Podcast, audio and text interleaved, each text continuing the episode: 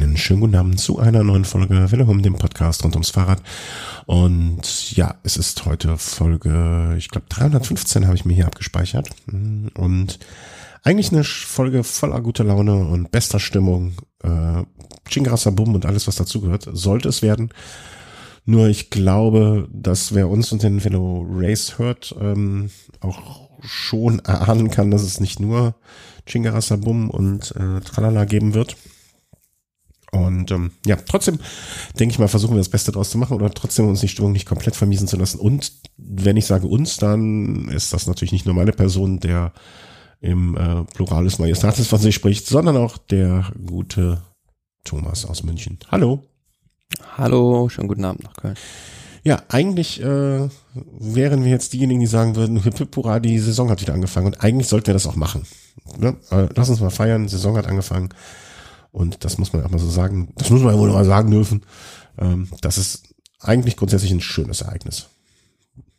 Auf jeden Fall, ja. Also die Saison ist jetzt seit ja, dem 23. Juli, grob gesagt, wieder am Laufen und man kommt gar nicht hinterher. So viele Rennen gibt's momentan. Ja, ich glaube, du hast mir einmal die Zahl äh, irgendwie zugeworfen, 200 Rennen in 100 Tagen. Ähm, ja, das kommt grob hin kann ich jetzt, äh, ich, ich war, hatte nie die oberst große Leuchte, aber ich kann so überschlagen, dass ungefähr zwei Runden, äh, zwei Rennen am Tag sind. Und ja, da gibt's viel zu richten. Und als ich eben das Dokument aufgemacht habe, ähm, äh, ist mir auch schon ein bisschen, ein bisschen ähm, wie soll man sagen, schummrig geworden. Dann habe ich aber auch gesehen, dass es äh, nicht nur um schon stattgefundene Rennen, sondern auch um kommende Rennen gehen wird. Und ja, dann, dann heißt das alles schon ein bisschen relativiert gehen wir mal so ein bisschen durch. Ich denke, dass jeder schon ähm, weiß, welche Schwerpunkte heute wir hier auch setzen müssen und werden und ähm, lassen den Elefanten nochmal hier im Raum in der Ecke stehen und gehen das Ganze so ein bisschen chronologisch an. Ähm, erste Veranstaltung oder erstes ja, Rennen wäre die sogenannte Sibiu Cycling Tour. Ein Rennen der zweit, äh, zweiten Kategorie welches stattgefunden hat jetzt am 26. Juli. Ich, ich finde, man muss jetzt immer noch das Datum so mit dazu sagen, ähm, was jetzt dann schon wieder ein bisschen her ist und welches dann im, im, im Großen und Ganzen den Startschuss gegeben hat.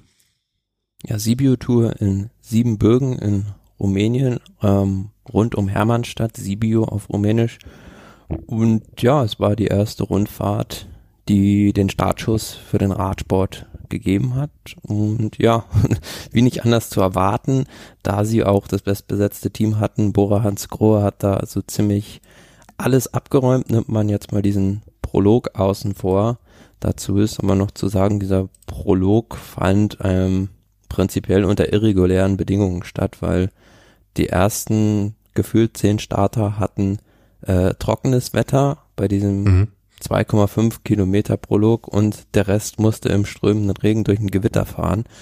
So kam es dann, dass natürlich äh, einer der ersten Starter, Nicodemus Holler, dann gewonnen hat, ähm, weil zum Schluss war es dann halt wirklich so, das war halt durch eine, durch die Altstadt von ähm, von Sibio und über Kopfsteinpflaster um 50 Ecken auf drei Kilometern und da kamen die Leute dann teilweise zum Schluss mit einem 30er Schnitt rein, Pascal Ackermann oder so. Also da wären wir so im Flachen auch locker mitgerollt.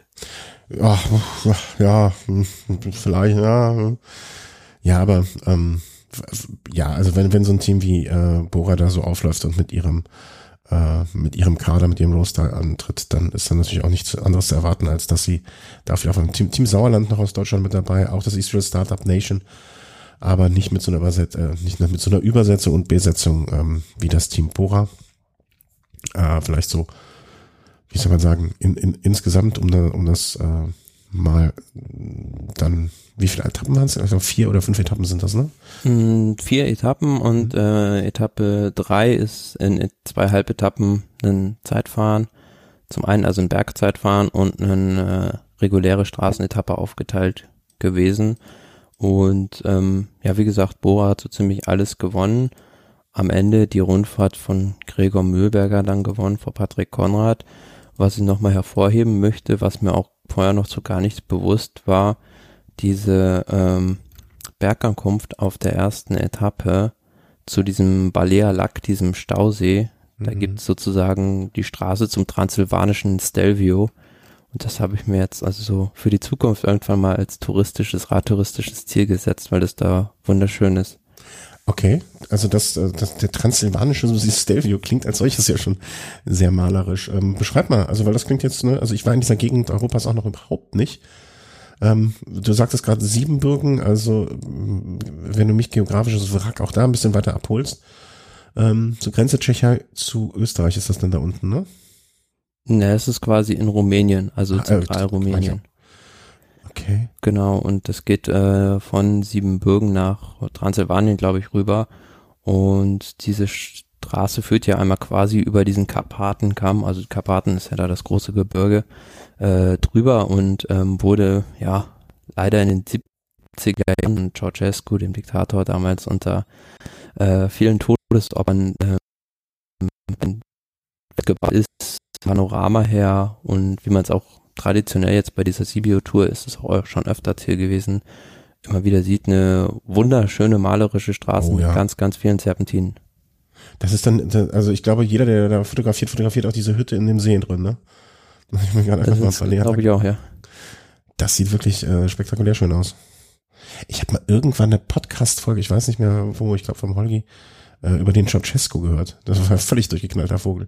Die hatten, der hatte eine, in seinem Palast hatte der einen Kronleuchter, wo es drei Personen wirklich brauchte, äh, um die Glühbirnen zu wechseln, wenn sie mal kaputt waren, weil die von oben auch nur angesteuert werden konnten, weil die so riesengroß waren. Hm? Also sieht sehr hübsch aus. Äh, ist bestimmt noch eine schöne Gegend. Also würde ich jetzt noch nicht als allererst, also so längerfristig kann ich mir schon vorstellen, da mal hinzufahren, um diesen Berg hochzufahren. Lässt sich auch gut fahren, 23 Kilometer mit 6 Prozent. Ja, und, das, das kann ich mir vorstellen. Das sah jetzt nicht so ex extrem aus, ne? aber so über die Dauer kann das auch die Zähne ziehen. Aber da, da also was weiß ich, ich denke mir immer, wenn, wenn Galibier, wer Alp d'Huez und den Mont Ventoux gefahren ist, kommt das Ding auch hoch. Also da muss man sich dann keine Sorgen machen. Ja, äh, schön. Die Etappe, das war die erste Etappe, ne? Also nach dem Prolog, die dann gewonnen hatte. Was, mh, hm, was denn hier? Stages?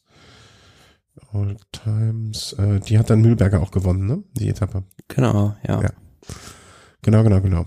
Ja, also das war dann der Auftakt gefahren am 26. Juni und danach kam dann ja als äh, erste erst ernstzunehmende würde ich jetzt auch nicht sagen, ne, aber als erste bekanntere Veranstaltung zumindestens noch im Vergleich zu dieser Tour ähm, die Burgos Tour äh, in Spanien, Vuelta a Burgos. Ja, Burgos Rundfahrt in Nordspanien und da ging es dann gleich weiter mit der Bora Dominanz auf der ersten Etappe. Felix Großschartner bei einer ja, Bergaufankunft konnte sich äh, absetzen als Solosieger da gewinnen und da dachte man schon, ja, die machen es jetzt wie die König Quickstep und räumen alles ab. Ja, ach, da, nach zwei Rennen bin ich ja noch nicht so weit, dass ich, äh, dass ich hier das Kind mit dem Bad ausschütte. Äh, weil Werde ähm, möchte man direkt mal auch erwähnen, äh, bei der ersten Etappe direkt auch mal auf wieder auf Platz zwei. Der Jungspund ähm, mit seinen äh, 40, dieses Jahr 40 geworden schon. Ne? Also ist jetzt, die vier vorne ähm, mit, mit dabei äh, endlich. Ähm, ja, also hat Felix Groschert, ich meine, man muss auch immer gucken, glaube ich, wie jetzt so ähm, Akzente gesetzt werden. Ne? Also für ein Valverde, für ein Landa, für ein, ähm, wer ist dann noch, Esteban Chavez und so, das waren jetzt natürlich so, so Veranstaltungen, die man mal mitnimmt, um ein bisschen Rennhärte zu gewinnen. Ich will nicht sagen, Ja, aber es wurde gleich, also man hat gemerkt, dass der Radsport wieder losging, ex explizit bei dieser Rundfahrt, und wurde gleich auf Gedeih und Verderb Windkant gefahren auf mehreren Etappen da und die waren alle ausgefahren wie eine Klassik und nicht wie einzelne Rundfahrtetappen. Mhm. Ja, die, ich kann mir auch gut vorstellen, ne, so eine Situation hatte ja jetzt auch noch, niemand von uns ähm, auf Berichterstattungsseite und von Fahrerseite.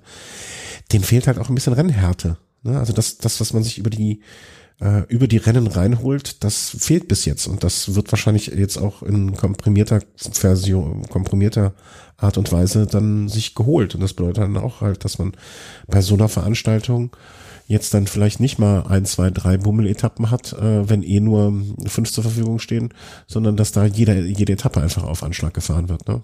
Also es ja, mit einrollen ist da nicht viel. Bitte? Mit einrollen ist da nicht viel. Nee, da geht's eins, zwei, drei und los. Ähm, ja, erste Etappe Großschartner, zweite Etappe war dann ähm, eine Sprintankunft, Gaviria von Demar, Bennett, also auch Trentin, die üblichen Verdächtigen äh, damit vorne. Cavendish noch nicht in Form anscheinend. Ähm, ja, hervorzuheben, die beiden Bergetappen dann noch, Etappe drei und Etappe fünf. Etappe drei besonders beeindruckend, ähm, insofern, dass uns äh, das Wunderkind Remco Evenepoel mal wieder gezeigt hat, zu was er doch schon imstande ist mit seinen 20 Jahren. Das war schon eine ganz beeindruckende Nummer an diesem Picon Blanco, also war ein Schlussanstieg mit 8 Kilometern, 8,5 Kilometern, rund 10 Prozent im Schnitt. Und er ist da ähm, bis kurz vor Ziel in einer Gruppe mit äh, Landa und Chavez unter anderem gefahren und ja, so zwei Kilometer vor Ziel hat er die dann einfach mal stehen lassen. Ja. Ist das, ist das und ja, kann man von außen eh nicht beurteilen, ne? aber ist es noch Unbekümmertheit oder wenig Druck oder einfach Spaß an der Sache? Ich bin da noch so ein bisschen unentschlossen. Oder, oder macht er einfach, denkt er auch gar nicht drüber nach, was ja auch so in gewisser Hinsicht eine, eine Unbekümmertheit ist. Das ist ein, ja, das die Punkte, die du wahrscheinlich aufzählst, sind und einfach ein Riesentalent, was dazu kommt. Also der Chris hat's, glaube ich, auch geschrieben, äh, es ist quasi der Ulle in fleißig. Das, das habe ich noch nicht gelesen. Ich entschuldige mich jetzt schon mal bei allen Hörern. Ähm, wir haben Sommerzeit, so Endsommer. Ne? Da ist bei mir immer wieder die Erkältungszeit. Wie ihr es vielleicht schon gehört habt, spreche ich noch ein bisschen nasaler als sonst. Es wird vielleicht auch der andere Huster nicht zu vermeiden sein und gerade kratzt es bei mir schon im. Ja, der, der unentfleißig, das ist ein schönes Bild.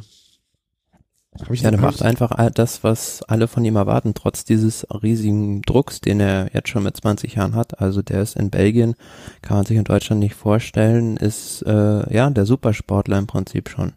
Ja, sowas wie der Lukas Podolskis mal war. Alle, alle liebten ihn. Ach, ja, ich, ich bin ähm, von der sportlichen Leistung ist, glaube ich, jeder beeindruckt. Da muss, oder, oder zumindestens ähm, wer da nicht von beeindruckt ist, der hat kein Herz. Aber ich, ich bin bei sowas immer gerade bei den jungen Leuten noch so, vielleicht liegt das auch daran, wenn man selber Vater ist. Man möchte auch so ein bisschen so, komm, mach mal langsam, mach nicht so schnell. Alles gut, hast ja noch genug Zeit und, und äh, ich äh, würde dem am liebsten oft sagen, ja, vorsichtig, gib auf dich acht, ne? Und ähm, aber vielleicht wäre das, ist das auch genau das Falsche und der muss einfach, muss man einfach machen lassen, keine Ahnung. Ja, Wird jedenfalls. Man dann hm? dann ja auf jeden Fall jetzt dann in der nächsten Zeit sehen bei seiner ersten Grand Tour dann auch, wie er sich dann über so eine dreiwöchige Rundfahrt schlägt. Was ja. ich zu der Etappe jetzt noch erwähnen will, war, dass vorher äh, schon 50 Kilometer vor Ziel Windkante wieder gefahren wurde und da gab es eine Situation, da waren dann mehrere Ineos-Fahrer nur mit, glaube ich, vier oder fünf Bora-Fahrern vorne und die Bora-Fahrer haben sich so im Wind verbraucht, dass die ja sich damit, also wie ein Boomerang ging das später nach hinten los. Sie sind dann im Schlussaufstieg alle aufgegangen und haben dann mehr oder weniger komplett ihre Chancen aufs Gesamtklassement durchverspielt. Ja, also besser passiert. Ich, ich denke mal, lieber aus solchen Fehlern lernen bei einer Boas-Rumfahrt, als wenn es dann später mal bei einem äh, ernsthaften, richtigen großen Rennen ähm, so passiert. Wir sind jetzt auch, was soll ich denn nachgucken? Ähm, nee, ist keiner mehr weiter vorne gelandet. Ne? Also im Gesamtklassement war das dann, hat Evenepoel am äh, ach, nennen wir ihn einfach Remco. Hat Remco sich am der dritten Etappe dann das Liedertrikot geholt. Vierte Etappe war dann Sprintankunft. Fünfte Etappe war dann nochmal eine bergige Ankunft, aber auch da ist er, glaube ich, relativ entspannt einfach mitgefahren. Wie man das ja, fünfte Etappe war eigentlich äh, diese traditionelle Burgosberg-Ankunft Lagunas de Neila, wo immer noch äh, José äh, Jiménez Chaba Jiménez den äh, Rekord hält von 1998 an diesem Berg. Und ähm, ja, zum dritten Mal in Folge gewonnen von Ivan Ramiro Sosa, der weiß, wie es geht an dem Berg. Und Evenepoel, der hatte sich da doch so ein bisschen vertan oder vielleicht war es taktische Unerfahrenheit, dass er da zu früh angegriffen hat, hat dann noch zwei Sekündchen verloren. Am Ende hat nichts mehr ausgemacht. Ja. Aber ja, hervor, hervorzuheben auf jeden Fall an dem Tag die hervorragende Leistung von Leonard Kemner, der da in so Spitzenfeld noch vor so guten Leuten wie Micah Godu, Chavez, Simon Yates beispielsweise als Fünfter ins Ziel gekommen ist. Carapaz, fällt mir auch noch mal hier so, wenn ich beim Durchgehen Ja. Ja, also es sind so viele Fahrer, wo man sich denkt, ach, also von einem Durch, bei Leonard Kemner von einem Durchbruch zu sprechen, ist jetzt auch vollkommen deplatziert. Aber wo man sich so denkt, ach, ja, kann jetzt laufen, also läuft gerade ganz gut für die, ne? Hoffentlich ich, ich finde, diese Saison ist jetzt nach dieser anderthalb Wochen oder nach dieser Anzahl von Rennen noch sehr, sehr schwer einzuschätzen, aber irgendwie hat man das Gefühl, bei vielen läuft es gut.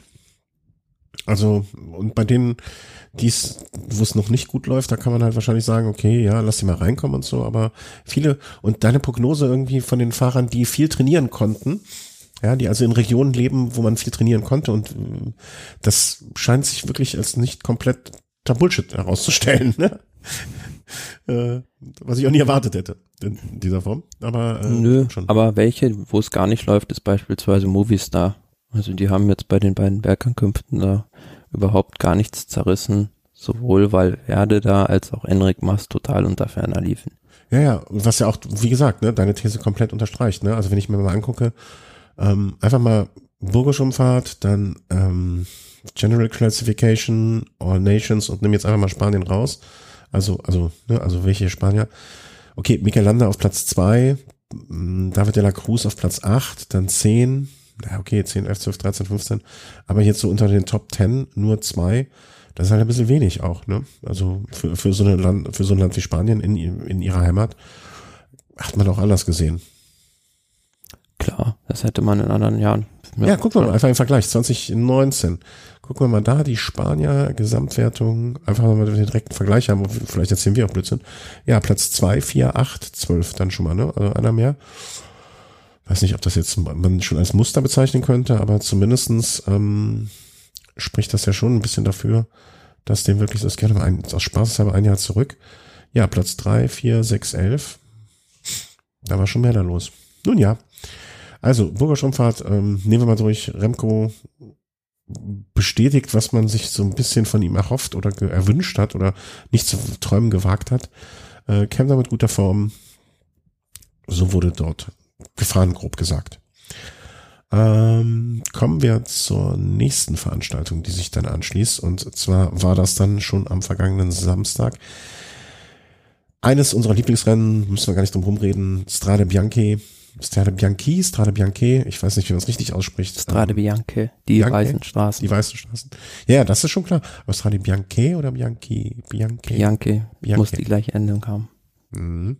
Gut das 14. Mal stattgefunden. In der Vergangenheit hatten wir Gewinner wie, wen hatten wir? Gilbert, Cancellara, Moser, Kwiatowski und, und, und, und. Also teilweise, ich glaube, Cancellara hat auch zweimal gewonnen, kann das sein? Erinnere ich mich? Ich glaube, Cancellara ist sogar Rekordsieger bei dem Rennen. Ja, 16, 1, 2, ja, mit dreimal Rekordsieger. Aber dieses Jahr halt auch mal unter komplett anderen Voraussetzungen. Das muss man auch mal ganz einfach so sagen, weil bei, ich glaube, 38 Grad, also hätte man den Leuten gesagt, im vergangenen Jahr, äh, nächstes Jahr haben wir 38 Grad zu Strade Bianchi, Bianchi, da hätte wahrscheinlich jeder den Vogel gezeigt, bestenfalls noch. Ja, sonst im Frühjahr eher bei milden Temperaturen, also sagen wir mal so maximal 18, 19 Grad vielleicht und auch oft mit Schlamm und äh, Regen noch dazu, aber in diesem Jahr ganz andere Voraussetzungen, wie du es gesagt hast, beim ersten World Tour Rennen nach dem Restart wieder. Und ähm, man sieht's auch, wenn man alleine mal nur guckt, wie viele Fahrer nur angekommen sind, dann ähm, sieht man, dass 42 nur angekommen sind. Ach, das, die Zahl habe ich noch gar nicht betrachtet. Also das zeigt, ähm, ja, wie hart dieses Rennen ausgefahren wurde und auch die Abstände unter den äh, Top 15. Also der 15. hat 10 Minuten Rückstand auf den ersten. Das äh, ja sagt eigentlich alles über das Rennen aus und ich fand's äh, ja also hätte es so auch nicht erwartet in der Form, wie es dann am Ende ausgegangen ist, dass sich da so viele Favoriten wie ein Mathieu van der Poel beispielsweise oder auch ein Alaphilippe frühzeitig verabschiedet haben. Mhm. Das erste, was mir, wenn du mich in drei Jahren fragen wirst, was fällt jetzt gerade Bianca ein, äh, wird folgendes sein. Ich muss mal kurz das Mikrofon dazu ein bisschen leiser machen. Jetzt schick das scheiß Motorrad doch da weg. Das, das hat mich so genervt. Ich war so sauer. Ich war die ganze Zeit so, also ich, ich kann ja, man kann ja verstehen, dass ein Führungsmotorrad vorne wegfährt. Das hat ja auch seine Aufgabe. Aber dass der so kurz davor fährt, damit irgendjemand noch Fotos macht oder filmen kann oder so, ey, die Fahrrad tat mir so leid, weil die standen ja wirklich eh schon komplett im Staum und dann auch noch das Motorrad so nah da dran also hat sich das nicht so komplett außer mich hat das irre gemacht. Ich habe wirklich, ähm, ich habe das abends in der Aufzeichnung geguckt oder die, die Aufzeichnung angeschaut. Ich habe ja abends um elf fast den Fernseher angeschrien, weil mich das so genervt hat. Ich glaube, ich habe dir noch die Nachricht dazu geschickt, wenn ich mich recht entsinne, weil ich durfte dich nicht spoilern. Ähm, aber das hat mich kolossal genervt.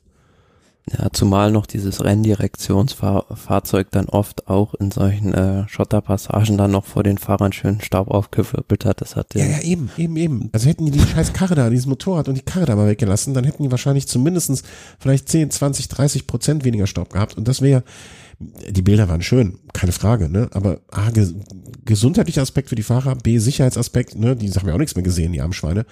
Und C, völlig unnötig. Also warum fährt er so nah davor? Ne? Wir sehen, es ist jetzt nicht so, dass irgendwelche Bilder produzieren, die irgendwie für uns als Zuschauer auch so besser werden. Habe ich Carlos sage genervt. Ja, aber apropos Bilder, generell stellt sich halt die Frage, warum wird dieses Rennen nicht von Anfang an übertragen? Ich habe mal gelesen, dass es da ähm, ja eine irgendwie Personalprobleme scheinbar gibt, dass die Crew vom Männerrennen halt zuvor noch das Frauenrennen produzieren muss, was natürlich ähm, ja, wenn man dann irgendwo das fünfte Monument, äh, ja, wenn man dann ein weiteres Monument werden will, ja. ähm, nicht gerade förderlich ist, wenn es halt nicht von Anfang bis Ende Bilder gibt. Aber Monument sagt man ja generell, muss 200 Kilometer haben. Hm, ich finde aber schon, dass es langsam, aber sicher in die Kategorie mit reinpasst. Also ich, mir würde jedenfalls zumindestens kein, also wenn du jetzt sagen würdest, von den, für, es gibt ein sechstes Element, welches würdest du auswählen, würde mir kein anderes einfallen, wo ich auf die Idee kommen würde, es dazu zu zählen. Also, ne, welches sonst? Also, stelle da zur Auswahl. Mir wäre keins jetzt auch nur im Ansatz so. Nö, das Amstel Gold Race vielleicht beispielsweise noch, aber es ist, äh, ja, ja, aber ist schon zu lange auf dem Niveau, auf dem es ist, finde ich. Ja, das ist das eine und zum anderen, mh, mm, klingt blöd, aber ich möchte in den Monumenten auch eine gewisse Vielfalt haben. Und das Amstel Gold Race wäre nur noch ein, ein, ein weiteres solches. Weißt du, und das, das wäre ja ein bisschen wie Lüttich, Bastogne Lüttich. Genau. Und das Strade Bianche hat halt immer noch ein gewisses Alleinstellungsmerkmal und da, das man auch aufwerten kann durchaus. Vielleicht sollten sie einfach die, ja, ich möchte den Fahrern da jetzt auch nicht noch, noch mehr zumuten an Strecke. Vielleicht müsste man einfach aufgrund der anderen Streckenstruktur da einfach mal von diesem 200 Kilometer ab, äh, abweichen. Andererseits Traditionen, äh, oder die lassen, die packen einfach nur 16 Kilometer drauf. Dieses Mal waren jetzt ja 184. Die 16 hätten jetzt wahrscheinlich auch keinen mehr umgebracht. Ähm, ja, wie du schon sagst, sehr, sehr viele ausgestiegen, sehr, sehr viele rausgelöst. Die hatten ja auch teilweise viel mehr Leute, also in, im Sinne von Mitarbeiter an der Strecke stehen, um dort ähm, Flaschen anzureichen und so weiter und so fort, ne, weil es einfach ja auch rein organisatorisch für die äh, Teams deutlich schwerer war. Ja, und am Ende war es dann so, dass sich mehrfach irgendwelche kleineren Gruppen gebildet hatten. Und ich, äh, irgendwie war es da eine Fünfergruppe, glaube ich, die hatte ich, die ich zuletzt dann gesehen hatte. Ich hab, bin noch mal eingestiegen, ich habe so ein bisschen etappenweise geguckt, bin eingestiegen bei so 30 Kilometern vom Ziel. Und Van Art hat dann irgendwann einfach mal aus so einer Gruppe heraus trocken angetreten und war auf einmal weg. Ja, zunächst war ja nochmal irgendwie Max Schachmann weggefahren, unter anderem mit Van Art und ja, aber die entscheidende Attacke von Wout Van Art konnte im Finale drin keiner mehr kontern, war eindeutig auch der, der stärkste Fahrer an dem Tag. Ähm, ja, was soll man, was soll man da noch sagen? Also, nee, der also. hat absolut verdient gewonnen und dahinter der Kampf um Platz zwei zwischen Davide Formulo und Maximilian Schachmann war ja in dieser Schlusssteigung dann auch relativ schnell entschieden. Stellt sich die Frage, ob Maximilian Schachmann vielleicht taktisch noch ein bisschen anders hätte agieren können. Ich fand, er war recht häufig im Wind und äh, hat vielleicht auch eine oder zwei Attacken zu viel pariert, beziehungsweise ist die selber gefahren, aber dritter Platz ist ein absolut super ja, Ergebnis. Eben, also wenn, wenn man es jetzt auf eine Monumentebene heben würde, dritter Platz beim Monument, da hat jetzt nicht jeder in seiner Palmare stehen. Und ähm, gegen die Fahrer zu verlieren, also der, der ist ja jetzt nicht gegen äh, Lise Müller und Karl Knecht gefahren. Äh, das ist, finde ich, schon völlig in Ordnung. Und mich hat's auch nach äh, für Van Art wirklich nach diese Geschichte, meisten werden es wissen, kurz, kurz angedeutet zumindestens ne, Sturz beim Zeitfahren damals in Pau Pau. Äh, relativ unschöne Geschichte, möchte ich mal vorsichtig ausdrücken. Wurde auch äh, in der Übertragung noch mehrfach darauf hingewiesen. Ähm, also man hat ihn sogar abgedeckt, so schlimm war die Verletzung. Äh, auch ein bisschen so sein Comeback ähm, für einer der Fahrer, wie auch äh, der in einem zu einem späteren Zeitpunkt mit Sicherheit erwähnte Chris Froome, die auch ein bisschen von dieser Pause profitiert haben. Ne? Also ich glaube, ich weiß nicht, ob er dieses Jahr schon zu den Klassikern im März äh, so gut in Form hätte sein können. Nö, ohne Frage. Der hat auch von dieser Pause sehr, sehr profitiert. Und ähm, ja, Maximilian Schachmann, der hat ja dem ist das gleiche Schicksal zuteil geworden. Er ist auch in diesem Zeitfahren, diesem besagten Tour de France Zeitfahren im letzten Jahr gestürzt und ähm, konnte dann aber schon gegen Ende der Saison dann wieder einsteigen und ähm, ja gut, nach Lüttich, Bastogne Lüttich, dritter Platz, ist jetzt der zweite, dritte Platz, den er bei so einem großen Rennen sammelt. Ja, also qualifiziert sich für mehr. Wenn man über Schachmann spricht, muss man natürlich auch über die Geste nachher die Rennen sprechen. Hast du auch gesehen, die Bilder von den die Gentleman Schachmann?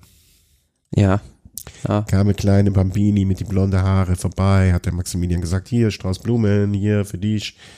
Und Mädchen hat sich gefreut, Papa hat Foto gemacht, alle happy. Schönes Bild, also hab mir gedacht, verdammt, warum stehe ich mit meiner Tochter nicht da? Aber nun ja, nun denn. Ähm, schöne Geschichte auch. Also so, so, das sind, das sind aber auch, glaube ich, die Geschichten äh, oder die Sachen, die, weißt du, so, so ich glaube, das hat er jetzt nicht groß überlegt gemacht, ne? aber das unterscheidet auch einen sympathischen Fahrer von dem Lance Armstrong. Ne? Der geht einfach dahin und, und gibt dem kleinen Mädchen den Blumenstrauß, das Mädchen freut sich, er freut sich, alle happy, happy, joy, freuen sich, umarmen sich und so weiter und so fort. Lance Armstrong hätte wahrscheinlich schon im Eisbad gesessen, um sich fürs nächste Rennen vorzubereiten. Und hätte die Blumen ja, Das kann gut sein, ja. Geheime Kamillen, Kamillenblüten, die esse ich jetzt, dann bin ich innerlich rein oder irgendein Dreck. Naja, also schönes Rennen. Ähm, hat, hat mich dieses Jahr wirklich äh, sehr, sehr, bis auf diese scheiß Motorräder und scheiß Autos vor dem Scheißfeld, hat mich super genervt. Vielleicht muss ich mir müssen wir uns was ausdenken. Wie das wäre dann. Ähm, was hältst du denn grundsätzlich von dem Zeitpunkt? Dieses Rennen im August auszutragen? Ja. Ich persönlich sehe es lieber am Anfang oder am Ende der Saison, wenn es dann zumindest mal die Chance auf Regen gibt. Ja, du immer mit deinem Regen. Du willst am liebsten 184 Kilometer Rasensprenger neben die Strecke stellen und alle mit einem Wassertank befüllen. Und dann immer nur Regen, Regen, Regen, Regen. Ähm, ja, aber. Ja, es muss nicht immer sein, aber ab und an mal. Wann war denn das letzte Mal Regen bei den Strade Bianchi? Hm. Ich glaube im letzten oder im vorletzten Jahr hat es zwischendurch ja, mal geregnet. Da haben wir es doch. Ja, okay. Also ich, ich kann dann An Ansinn ja verstehen, aber ich fände das so zwischendurch so ein Rennen. Ich meine, das ist für die Saisonplanung wahrscheinlich auch nicht, auch nicht besonders einfacher. Es ist wahrscheinlich für die Klassikerfahrer angenehmer, wenn man das alles auf einen Schlag dann auch vorne hat. Aber vielleicht könnte man das, vielleicht sollte man es auch einfach später in die Saison legen, ne? So zu, äh, so ein bisschen im, im, im Tandem mit der Lombardei-Rundfahrt, ne? Die, die, die, spanischen Monumente haben, also das spanische Monument Malan Sanremo ganz am Anfang und am Ende Ach, ich weiß auch nicht. ich, ich finde den Zeitpunkt jetzt gerade, fand ich jetzt ganz, ganz schön, aber vielleicht hat mich, hätte ich glaube ich auch je, jedes Rennen fast richtig gefreut, ein richtig, richtiges Rennen zu sehen, ähm, weil sie wieder da sind.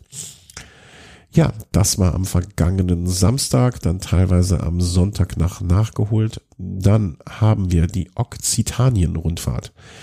Ich weiß, wir haben schon mal darauf gesprochen, wie das mit Okzitanien, wie das mit zum Namen kam, aber ich habe es wieder komplett vergessen. Carcassonne. Da war ich doch. Ja, das ist ja da in der Gegend in Südfrankreich. Äh, zu Französisch heißt das Rennen La Route d'Occitanie. Und ja, Vorbereitungsrennen im Prinzip sonst auf die Tour de France, ein kleines in diesem Jahr, aber mit Starbesetzung. Ineos hatte da ja zwei richtig starke ähm, Grand Tour Asse, nämlich Chris Froome und Egan Bernal geschickt. Und, Irgendwann muss man ähm, die ja mal gegeneinander fahren lassen, ne? Kann ich mir aufs nächste Jahr warten. Es war erstaunlicherweise nicht äh, Froome, der da äh, sich ein Duell mit Bernal geliefert hat, sondern vielmehr Pavel Sivakov aus der eigenen Mannschaft. Ja, das gut. Also wir, wir wissen ja noch nicht, wie weit der Froome ist. Ne? Ich muss noch ganz kurz husten. Danke. Ähm, ja, man weiß halt noch nicht so genau, wie, wie gut Froome ist. Ne? Also es gab wurde jetzt die Tage ja auch schon mal so ein erster.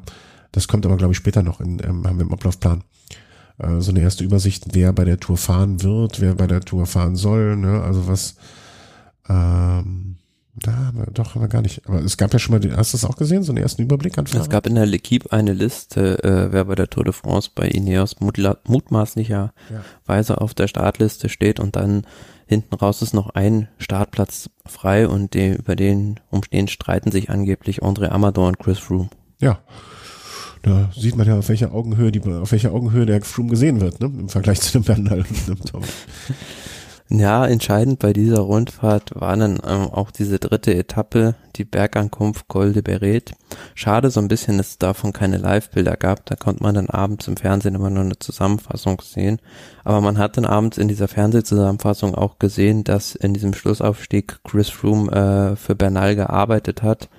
Circa so fünf Minuten alles, was er hatte, von vorne gefahren hat und dann explodiert ist. Ja, das, das hat mich auch äh, irritiert. Ich habe es hinterher nachlesen müssen, ähm, weil in, es stand am Anfang, habe ich so eine Meldung gelesen, hier, dass, dass Chris Froome überhaupt also so relativ gut ist, ne? Also äh, auf Augenhöhe da mitgefahren ist und so weiter. Und dann dachte ich mir so, ha, komisch, weil auf dieser Etappe hat er, glaube ich, wenn ich das richtig in Erinnerung habe, irgendwie fünf Minuten verloren.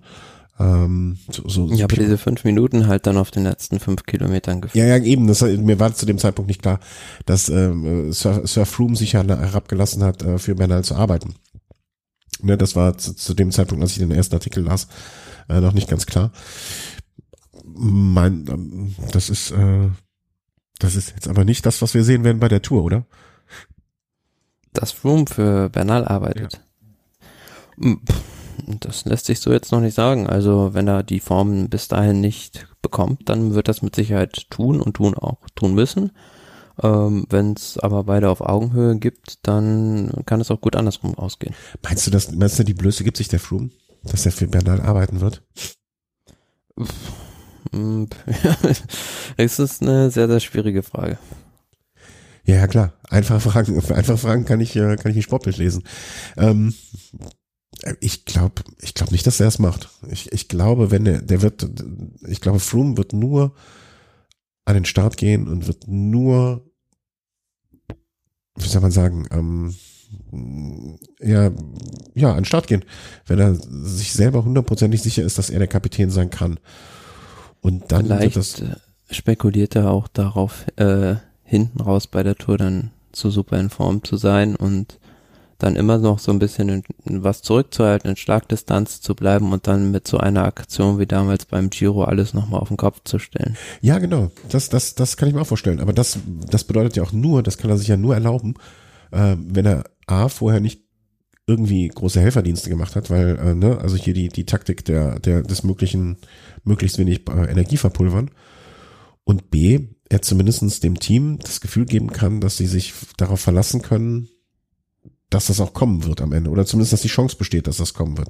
Weil die geben ihm ja die Freiheit, ähm, sich dazu schonen und alles auf die letzte Karte am Schluss zu setzen, werden sie ihm ja nur geben, wenn sie sich auch einigermaßen das Vertrauen in ihn haben, dass das passieren kann.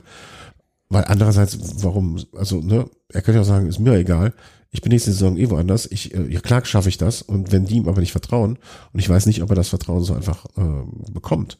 Das finde ich eine sehr interessante Frage. Also es wird, wird also alleine das Team Ineos, in den nächsten kommenden Wochen möchte ich jeden Tag irgendwo ein Mäuschen sein, um zu hören, was da passieren wird. Also sind ja jetzt, wie, wie viele Wochen sind es noch zur Tour? Gut zweieinhalb, ne?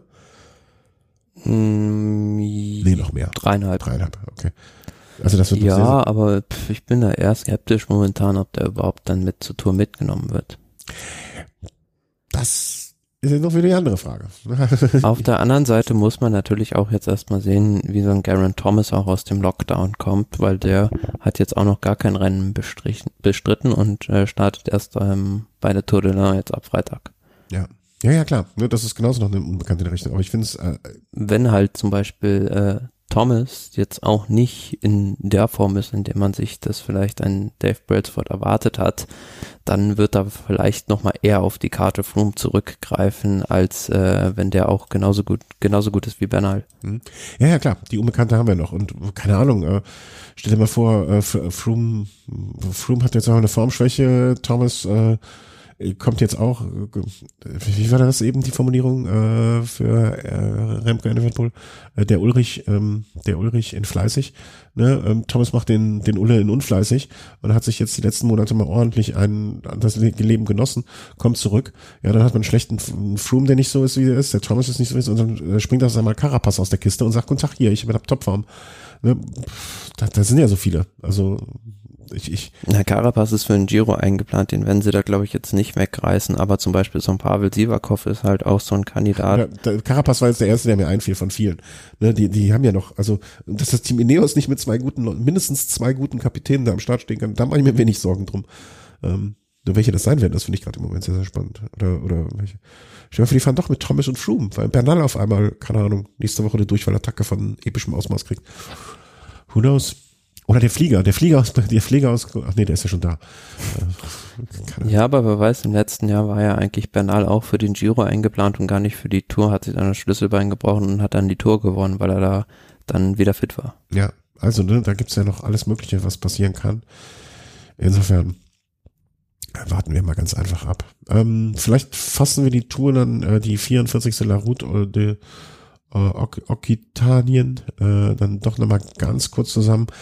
Am Ende war es dann so, also wie viele Etappen, ich habe es hier offen, äh, fünf, äh, vier Etappen waren es am Ende.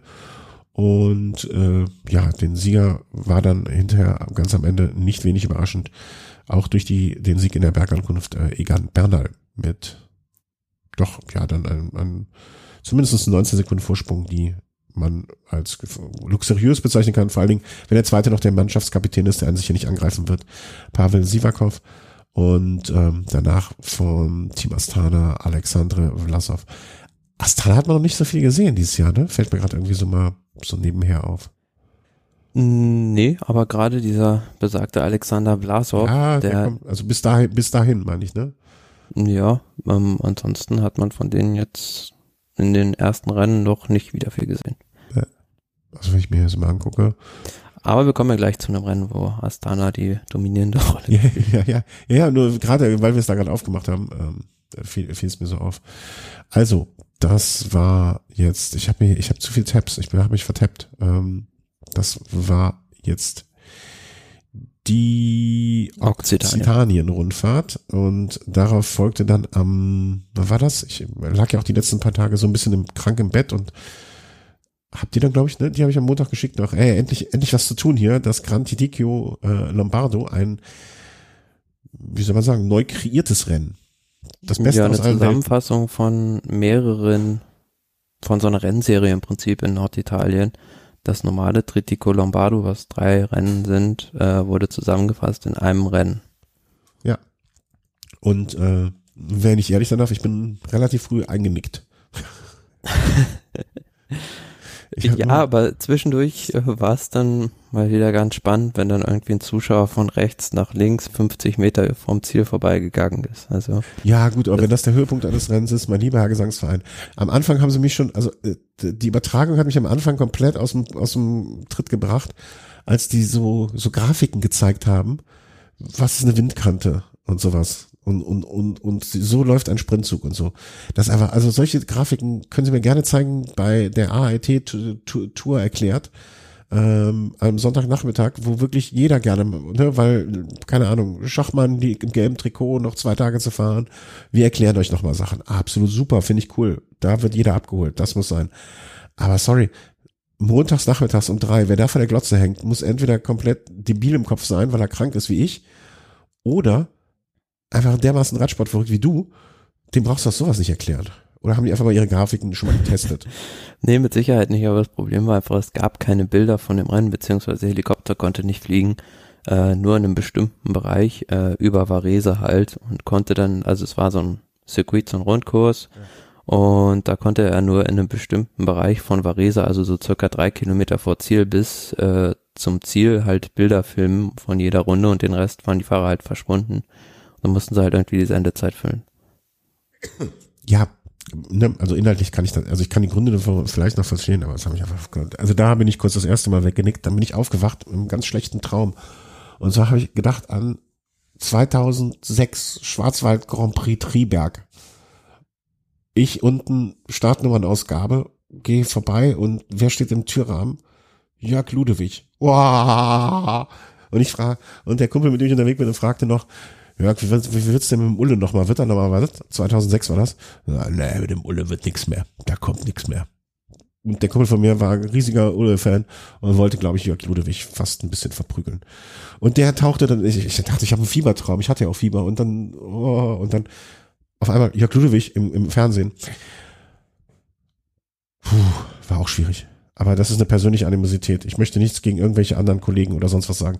Ich weiß, Jörg Ludwig finde ich als Kommentator, der hat damals bei Light, wo war der bei, Lightweight, glaube ich, Laufräder verkauft, guten Job gemacht.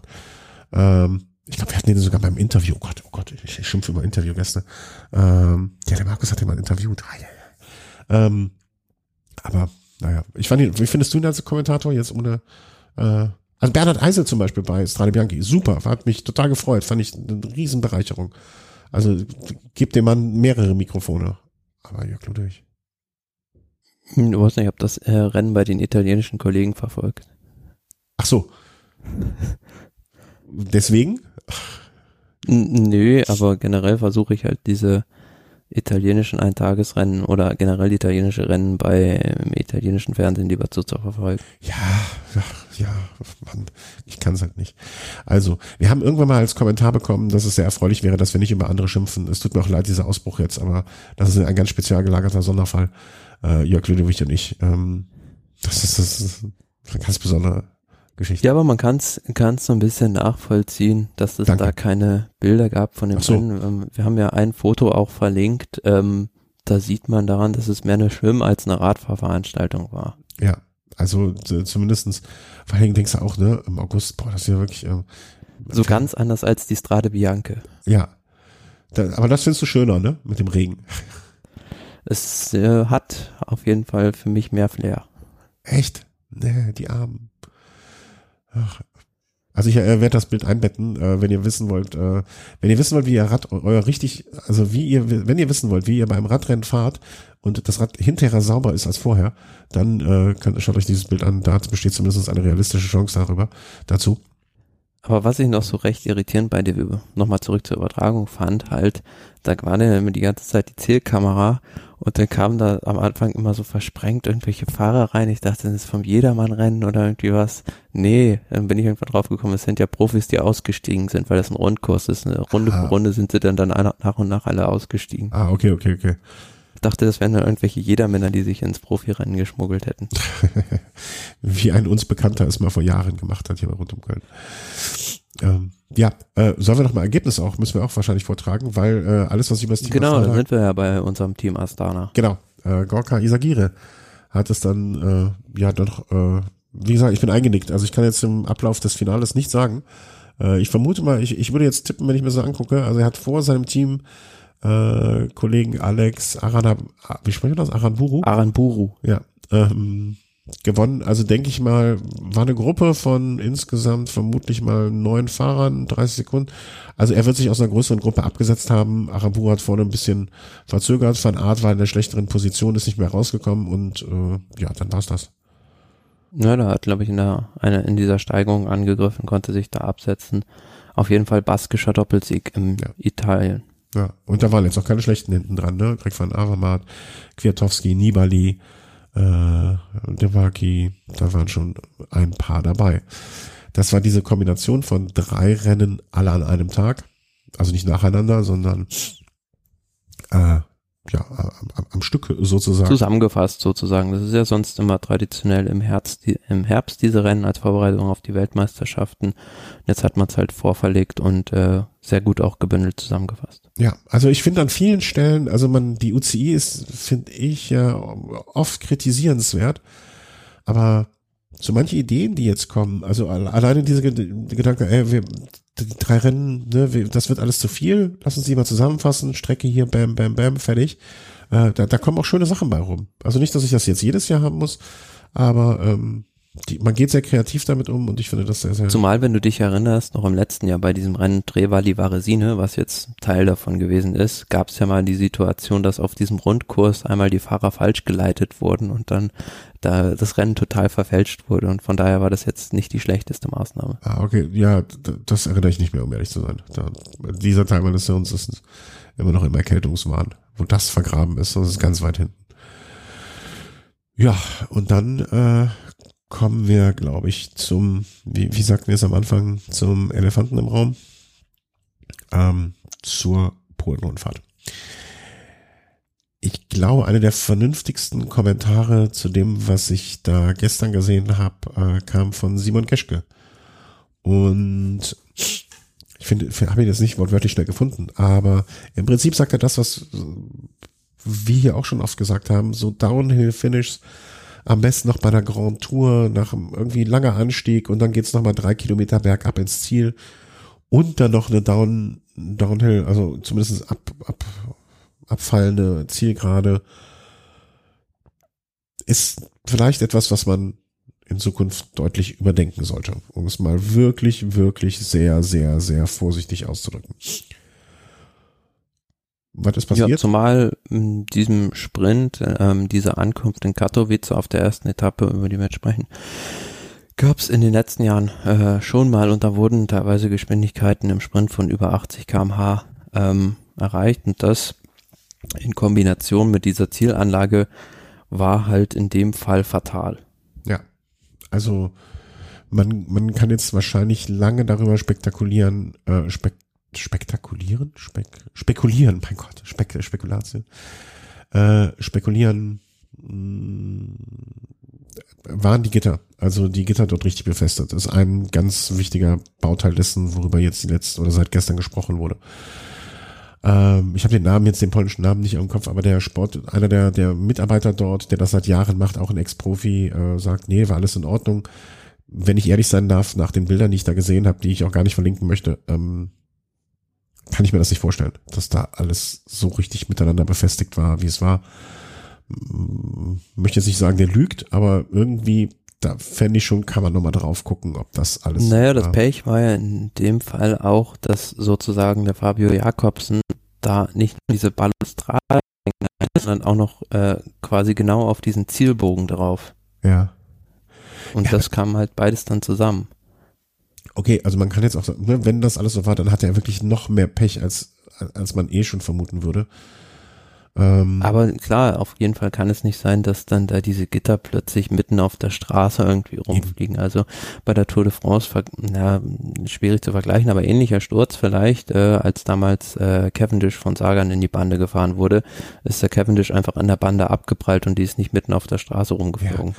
Die Dinger musste einfach, also, Entschuldigung, aber ich kann mir nicht vorstellen, und so blöd es klingt, wenn du jedes einzelne dieser Gitter mit jedem seiner Nachbargitter mit zehn harten Kabelbindern da irgendwie festmachst oder es wird ja auch noch irgendwie was anderes, noch stärkeres geben als Kabelbinder drauf ist, da kann ich mir nicht vorstellen, dass die Wucht eines Sturzes so groß ist, dass die Dinge auseinanderfliegen. Es gibt auch so Kabelbinder aus Metall und so weiter. Ähm, Generell würde ich halt mal jetzt äh, anstelle des äh, Reglementgebers versuchen, dieses Konzept mit den Gittern vielleicht zu überdenken ob es da nicht vielleicht eine andere Lösung mit, sei es mit irgendwelchen Gummiabsperrungen oder sonst irgendwie was gibt, zumindest irgendein Material, was mehr abfedert als ein Absperrgitter. Da äh, bedarf es, glaube ich, keiner riesigen Innovationskraft, um da was anderes zu finden. Ja, und Entschuldigung. Ähm, klingt jetzt blöd, ne? Aber warum kann man nicht, also dieser Zielbogen, das ist ja auch aus so Hartplastik der dann aufgepumpt ist. Ne? Ich weiß nicht, kannst, das kannst ja wahrscheinlich nicht irgendwie problemlos mehrere Kilometer vorher machen. Ich glaube, die Dinger sind einfach sehr wirtschaftlich, ne? Also ich glaube, das ist, die kannst du von einer zum an einem Platz zum anderen fahren, du hast, das kannst du in jedem Ziel wiederverwerten. Das geht schnell, das ist günstig. Ne? Kennen alle die Bilder aus Höllentour, äh, wo die Jungs morgens die Dinger dann aufstellen und abends wieder abbauen. Klar, wir haben es ja bei der Tour de France auch schon mal erlebt, dass dieser diese Flamme Rouge zusammengebrochen ist und die Fahrer da reingekracht sind. Also das ist auch sehr risikoanfällig. Ja, Wenn da also, einer einen ne? Stecker vom Kompressor rauszieht.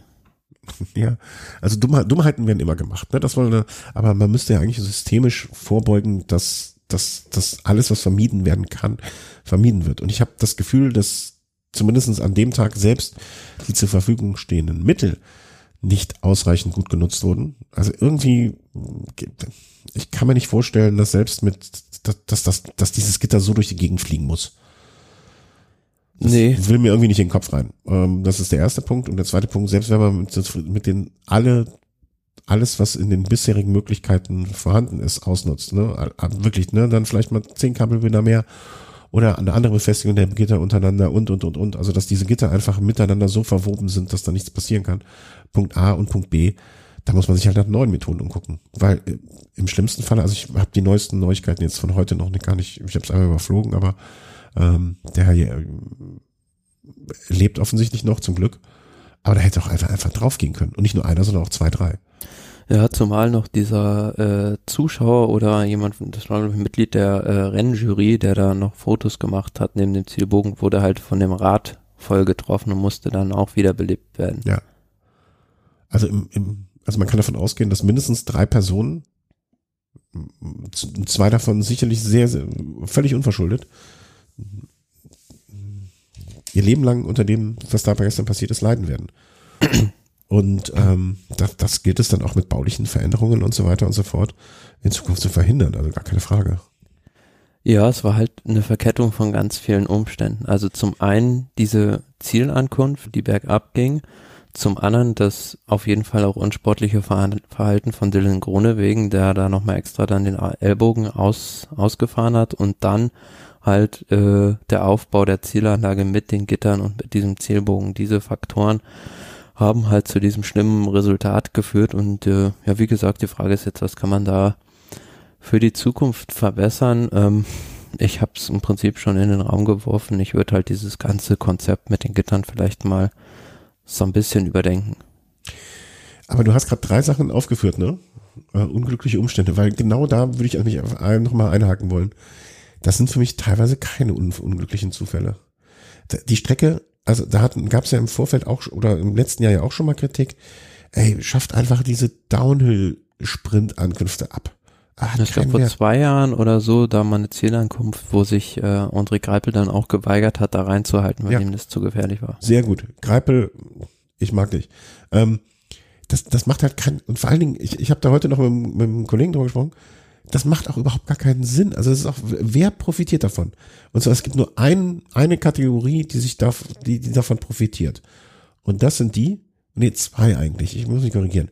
Die erste Kategorie sind die Fahrer, die wirklich weder Tod noch Teufel fürchten, die nichts zu verlieren haben und einfach reinhalten. Die, die, die, die das Talent haben, den Kopf auszuschalten und denen alles, der Rest scheißegal ist. Die profitieren davon. Punkt eins. Und Punkt zwei, die Zuschauer, die auf Stürze stehen. Es gibt bestimmt ein paar perverse Schweine, die darauf stehen, die auf sowas auch stehen und so, boah, guck mal hier, geiler Sturz und so weiter. Und auf diese zwei Kategorien von Menschen, äh, Sportlern und Menschen und grundsätzlich kann ich gerne verzichten. Und sonst gibt es keinen Grund, so ein Ziel da zu kreieren. Es, ne, dann soll es entweder noch einen Kilometer weiterrollen lassen und wo es vielleicht ein Stück bergauf geht oder, oder, oder. Ähm, oder einfach muss, die Runde andersrum fahren, dass es genau, bergauf es, ist. Ja, super. Es muss Möglichkeiten geben, so solche Zielankünfte zu verhindern, zu unterbinden.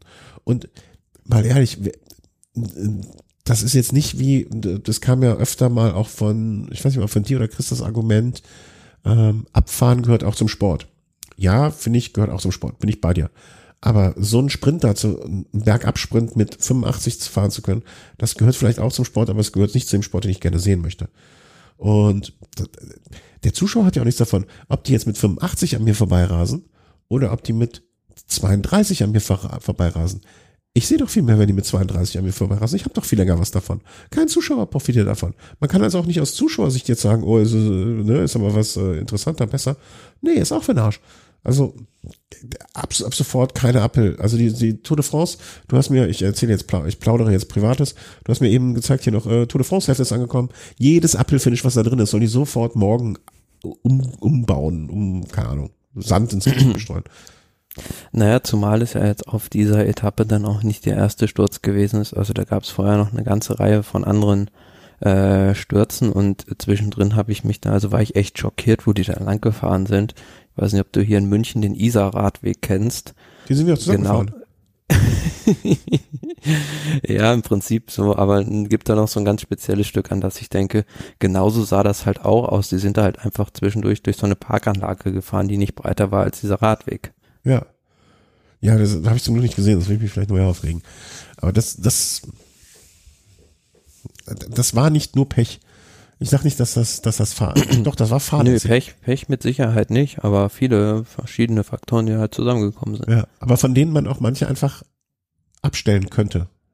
Da hätte man ganz viele von vermeiden können. Also zum einen hätte auch Telegrone wegen nicht sich so verhalten sollen. Ähm, auf der anderen Seite finde ich aber auch, bringt es jetzt nichts, dann irgendwie auf den drauf zu hauen, weil der ja ist wahrscheinlich noch äh, mehr mit den Nerven am Ende als alle anderen Beteiligten in der Geschichte, weil der macht sich jetzt natürlich auch ganz große Vorwürfe, dass er sich da so verhalten hat. Klar.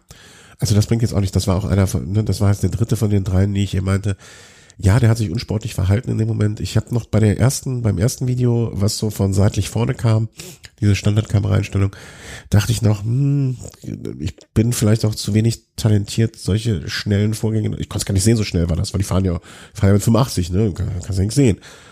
Super für den Zuschauer. Und dann kam von oben nochmal die Perspektive, die du mir, äh, wo du meintest, ja, guck mal von oben, und da war das schon eindeutig, aber also das war definitiv ähm, ein gegen die Spielregeln.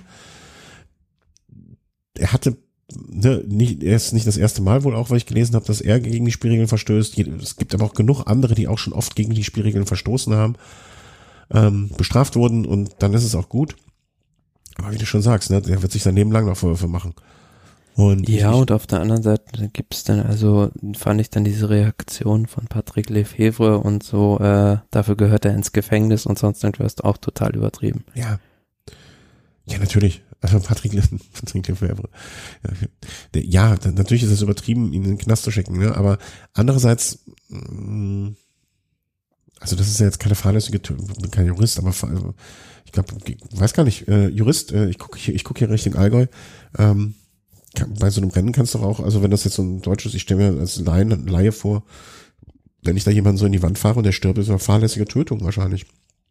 Ich weiß nicht, ob das. Naja, es kommt halt drauf an, an welchem Punkt das Sportrecht ins äh, Strafrecht umschlägt. Ja, genau, genau, genau. Das, das wäre eine interessante Frage. Ich weiß nicht, äh, also klar, ja, aber auch jetzt die Forderungen, was, was, also da muss, das wurde ja schon gesagt hier, ich weiß nicht, ob auch Lefebvre in dieses Horn gestoßen hat, äh, sinngemäß nach dem Motto, da muss mehr passieren, da muss mehr bestraft werden als eine Disqualifikation. Ja, was wollen die machen? Sein Rad verstecken oder was, was also das muss ja auch, äh, wie du schon sagst, ne, ich glaube, der, der äh, wird schon genug selbst hoffen, oder ich würde mir wünschen, er macht sich selber genug Vorwürfe, ähm, weil der kann sich auch nichts, also ich glaube nicht, dass er noch viele Freunde im Peloton hat nach der Geschichte. Ne? Also das äh, Nee, mit Sicherheit nicht. Und zumal er sich auch noch ziemlich übel dabei verletzt hat. Ja, ne, also das, okay, da sage ich dann, ja, da, wie man sich bettet, so liegt man. Aber nichtsdestotrotz, ne, ähm, das Freunde hat er sich damit nicht gemacht. Und ähm, ja, seine Verletzung, ne, also er hat es ein bisschen herausgefordert, ne? Das muss man einfach mal so sagen. Ach ja, unschöne Geschichte. Und da kann man noch von Glück sagen bei dieser Zielankunft im Prinzip, dass so ein paar Sprinter halt äh, sich da total verkalkuliert haben. Also Mark Cavendish und Pascal Ackermann beispielsweise und dann ja schon 200 Meter vom Ziel einfach rausgenommen haben und somit in Anführungs- und Schlusszeichen relativ wenig Leute dann in den Spiel waren. Ja, ich sehe es auch gerade, weil ich hatte das gar nicht gar nicht geguckt ähm, ob es irgendwo mal ein Statement von Gronewein gibt. Aber er hat sich auch doch geäußert. Ich hatte das gar nicht mitzukommen. Ja, ja. da hat sich heute geäußert. Ähm, ich finde es schrecklich, was passiert ist. Ich kann es nicht beschreiben, wie schlecht ich mich für Fabian und für alle anderen, die Stützen getroffen wurden, fühle. Ja, das beschreibt es, glaube ich, ganz gut. Ich, äh, in diesem Moment an Fabius Gesundheit das Allerwichtigste. Ich denke konstant an ihn. Ja, damit macht er jetzt auch nichts gut.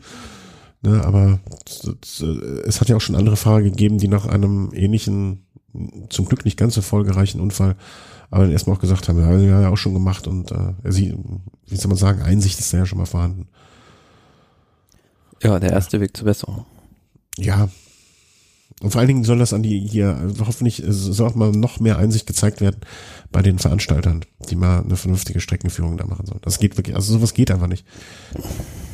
Aber klar, auf der anderen Seite kann ich, also so doof das klingt, kann man die UCI da auch ein bisschen verstehen oder ja, es passt so in das Bild der UCI.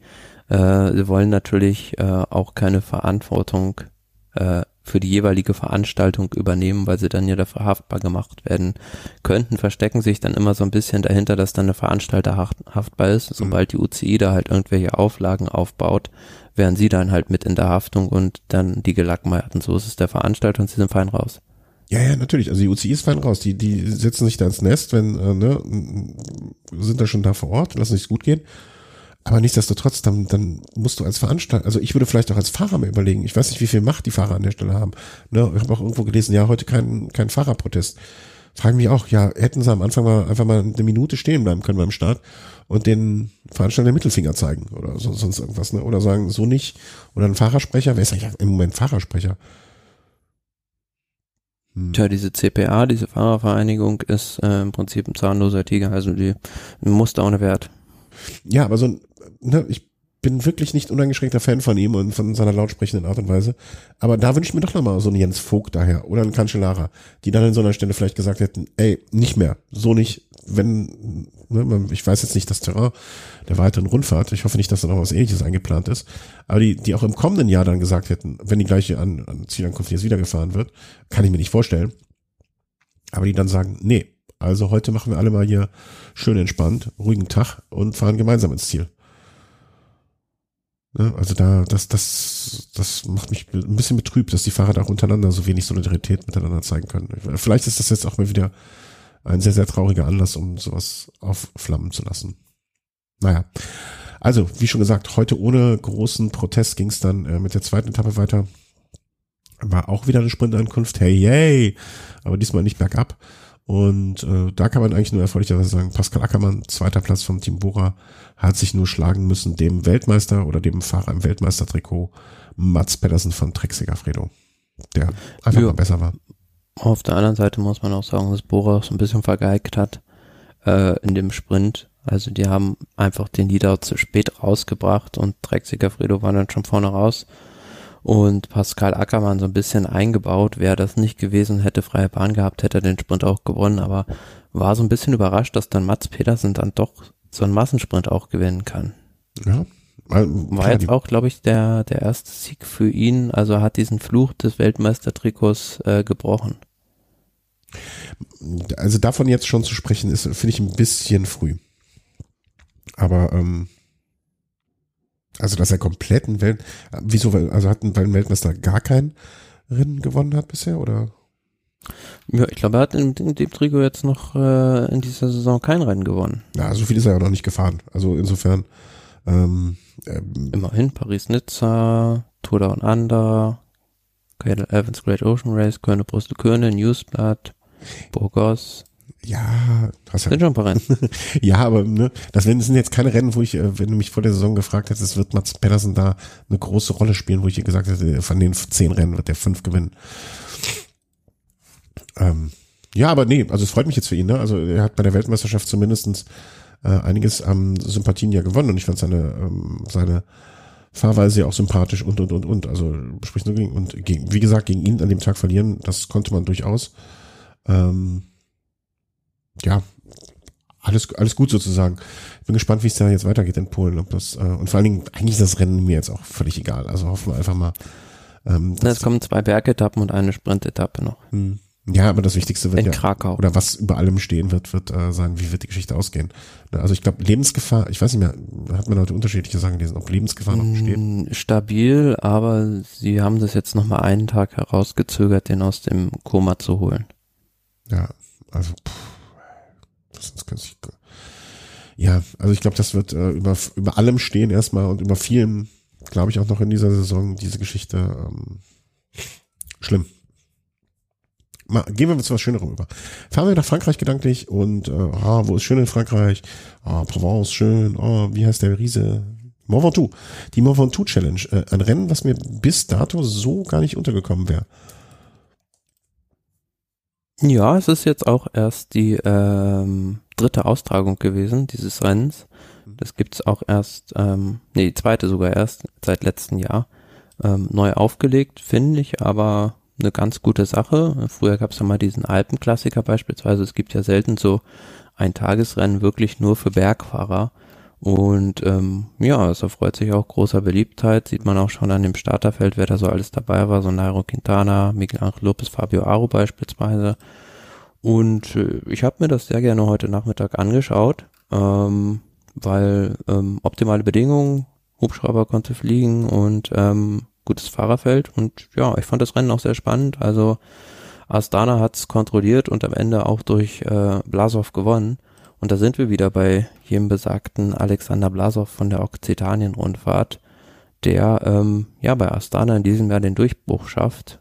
Ähm, 24 Jahre alt und ähm, hat jetzt seinen größten Sieg da geholt und ist mit Sicherheit äh, auch einer, beim der im weiteren Saisonverlauf jetzt noch für Furore sagen kann. Vielleicht mal für die, also ich glaube, dass viele unserer Hörer ja auch selber Hobbyfahrer sind und ähm, zum Streckenverlauf, äh, ich, ich versuche das mal zu beschreiben, also Start ist äh, nördlich vom Ventoux. Man fährt dann quasi so im Uhrzeigersinn einmal um den Ventoux rum, fährt dann ja, fast die klassische Auffahrt von, ich kann es nicht aussprechen, Bedouin, Bedouin, Bedouin, fährt man hoch, dann an diesem äh, Chalet, fährt Chalet man, Renard. genau, fährt man wieder runter auf der anderen Seite, fährt die gleiche Passage noch einmal, ein zweites Mal durch, um dann bei dem Chalet nicht nach rechts, sondern nach links abzubiegen und zum Vontour eine Bergankunft zu fahren. Ja, genau, das oh. kommt ungefähr hin. Ja. Ah, also ich weiß nicht, ob ich nicht eher im Chalet abgebogen wäre damals und nochmal runtergefahren wäre, ob ich dann nochmal Lust gehabt hätte, ganz hoch zu fahren, um zu gestehen. Aber ich nee, wir wären dann irgendwo im Biergarten gesessen. Ja, ich hätte, ja, ganz bestimmt, auf jeden Fall. Also ich, ich weiß noch, dass ich sehr, sehr, also als ich damals hochgefahren bin und dann auch wieder runtergefahren bin, wir haben ganz in der Nähe gewohnt. Ähm, als ich dann in meinem persönlichen eigenen kleinen Biergarten saß danach, war ich sehr, sehr, sehr glücklich und sehr, sehr froh. Zumal es da jetzt, jetzt auch um die Jahreszeit auch nicht gerade kühl ist. Nee. Ja, mir Hitze macht mir ja nicht so viel aus, aber ich weiß nicht, wie windig es da jetzt ist. Ich hatte damals einen Tag, wo es kaum gewindet hat, was ja auch eher selten ist. Hm, das ist ja gerade oben auf den letzten Kilometern nach dem Charlie Renard, wenn man dann aus dem Wald rauskommt, ja. der Fall oft. Ja, da hatte ich echt Glück. Naja, also, ähm, ein Tagesrennen für bergfeste Fahrer, um es mal so äh, einfach zu beschreiben. Und die Protagonisten der ganzen Veranstaltung äh, hast du schon erwähnt. Und ähm, allerdings von denen, die du jetzt erwähnt hast bisher, da waren jetzt nicht so, also gucken wir mal, wen hattest du, wen hat er eben besonders erwähnt? Ähm, Quintana zum Beispiel, hm, finde ich nicht so weit vorne. Ähm, ja, Quintana muss man dazu sagen, hat da, haben wir in der letzten Sendung auch gehabt, diesen Unfall und Oh, Quintana hat den Unfall. heute. Ah, jetzt in dem Rennen ganz hat man in dem Rennen heute ganz eindeutig gesehen, dass Quintana durch diese Verletzung, äh, die in zwei Wochen am, vom Training ferngehalten hat, da noch handicapiert ist und musste dann irgendwann bei Richie Port abreißen lassen. Auch Miguel Angel Lopez sicherlich noch nicht in der Form, in der, der er sein will. Und ähm, was mich aber erfreut hat, Fabio Aro jetzt auch mit aufsteigender Tendenz fünfter Platz und ähm, ja, Richie Port vielleicht auch wieder so ein kleiner Geheimtipp für die Tour Platz zwei. Ach, hör mir auf mit Richie Port. Ich würde mich ja so für ihn freuen. Aber der Glaube allein wird langsam immer geringer. Ähm, bin wie, wie der typische Kathole. Mit der Zeit wird der Glaube geringer und man will es nicht mehr. Ich, ich würde mich so freuen. Ne? Aber er scheint zumindest äh, auch von dieser der verkürzten Saison mit seinen 35 Jahren vielleicht zu profitieren. Ist dafür aber schon relativ viel gefahren. Ne? Also hat äh, 22 Renntage. Das haben, glaube ich, noch nicht viele in diesem Jahr. Na klar, Richie Port, traditionell Tour Down Under, ist ja sein Lieblingsrennen, äh, Vilunga Hill und äh, dadurch hat er alleine dann schon, wie viel sind es, glaube ich, sechs oder sieben Renntage gesammelt. Ja, ja, aber dann noch Paris-Nizza noch mitgenommen, ne? also diese sieben Tage, dann jetzt äh, die äh, Route Occitanien, ne? das ja. Schön, also meine, die Hoffnung stirbt zuletzt, Richie, aber du musst mir jetzt auch mal irgendwas zurückgeben von das, was ich dir jahrelang die Daumen gedrückt habe. Ähm, wie ist das denn gelaufen? Also es sieht, sieht jetzt für mich auch, also wenn ich, du hattest eben, glaube ich, hatten wir bei den Strade Bianchi den Unterschied, diesmal zwischen Platz 1 und Platz 10, 2 Minuten 32, da scheint es auch ziemlich die Leute zerpflückt zu haben. Es war aber relativ lange, also noch bis zum Chalet Renard ungefähr, also bis halt oben der kahle Teil des Bergs kam, äh, relativ weit zusammen. Zwei Franzosen, Latour und Guillaume Martin waren rausgefahren und dann hat halt Vlasov irgendwann von den Favoriten attackiert. Da konnte nur äh, Richie Port einigermaßen mithalten und ähm, ist den aber dann, also Vlasov ist den auch irgendwann losgeworden, ist nach vorne gefahren zu den beiden Franzosen, konnte die abhängen und ja, bis zum Ziel war es dann im Prinzip so ein Kampf zwischen Richie Port und Vlasov, der den Port aber immer auf Distanz halten konnte. Mhm. Äh, wo hast du das gesehen? Also äh, welchem Sender oder was? Das lief bei Eurosport. Ah, okay. Das heißt, ich könnte mir wahrscheinlich auch noch eine Zusammenfassung der letzten Kilometer. Du kannst das ganze Rennen da, glaube ich, nochmal angucken. Ja, das ist ja die Zeit. Ich muss ja irgendwann auch nochmal. Also ich versuche ja meinen Schlaf auf ein Minimum zu reduzieren. Ne, so, hm, so sechs, sieben, sechs, sechseinhalb Stunden reichen mir am meisten schon. Aber das, das brauche ich dann doch noch. Das, das kriege ich nicht mehr hin. Ähm, ja, also ist, aber was, die Frage zielt auch darauf ab hinaus, dann kann ich es mir wahrscheinlich im Eurosport-Player noch angucken. Weil das ist so eine Veranstaltung, das ist ein Rennen, was ich mir gerne nochmal zumindestens äh, in Teilen anschauen würde, weil ich finde den von Ja, Mont ist ja auch immer spektakulär. Ja, also, es ist für mich, wie, ich weiß nicht, ob ich das hier schon mal gesagt habe oder woanders, äh, der Von ist für mich das Wembley des Radsports. Also was, was für ein Fußballer, glaube ich, Wembley sein muss, ähm, wenn es da, wenn es überhaupt ein Vergleich sein kann, der fair ist. Ähm, das kann eigentlich nur, ähm, das kann nur der Von sein. Also das finde ich wirklich, äh, finde ich in so vielen, in so, auf so vielen Ebenen finde ich das. Also du bist, bist du ihn auch schon gefahren? Also mal hochgefahren? Mm -mm ich finde, es gibt halt so, so Situationen oder es gibt halt so Momente oder so Strecken, wo du langfährst und du das Gefühl, die ganze Zeit Gefühl, das Gefühl hast, dass du auf historischem Boden stehst. Das wird wahrscheinlich für irgendjemanden, der auf Geschichte steht, für, du durch den Vatikan oder wenn, wenn du den Tuch fährst. Zumindest ich hatte die ganze Zeit das Gefühl, ähm, hier ist Geschichte geschrieben worden, hier wird in Zukunft noch Geschichte geschrieben werden. Und ähm, das, das ist so. Ich habe die Tage, ich weiß gar nicht, ob er unseren Race hört. Ähm, äh, noch den Thorsten Frank, der das Three Peaks Rennen, äh, ein Rennen gefahren ist von Wien nach Nizza. So ein Langstrecken-Ding, was jetzt für dich und mich unvorstellbar ist. Ähm, aber, aber Leute wie er können das und machen das auch ganz gut. Und da war auch ein Kontrollpunkt oben auf dem Ventoux, wo er, glaube ich, wenn ich das richtig in Erinnerung habe, auch abends oder nachts hochgefahren ist, was ich noch mal eine extremere äh, Erfahrung wahrscheinlich empfinde, vor allen Dingen runter. Ähm, dann muss ich mir auch immer denken, dass das muss einfach eine sehr, sehr unvorstellbare Erfahrung sein, da im Dunkeln dann auch nochmal hoch. Mein Traum wäre ja immer irgendwann so zum Sonnenaufgang oben ankommen, wenn man das, das müsste man ja eigentlich einigermaßen timen können. Ne? Das ist wahrscheinlich auch nochmal was ganz was Feines. Oder man hat einen Helikopter. Ja, aber pff, Helikopter kann ja jeder. Also willst du mit dem Helikopter dann hochfliegen zum Sonnenaufgang? Wenn man nur den Sonnenaufgang erleben will, das ist natürlich ein schöner Bonus mit der Radfahrt, aber das ist schwierig zu timen, denke ich. Glaubst du, das glaube ich gar nicht so schwierig, oder?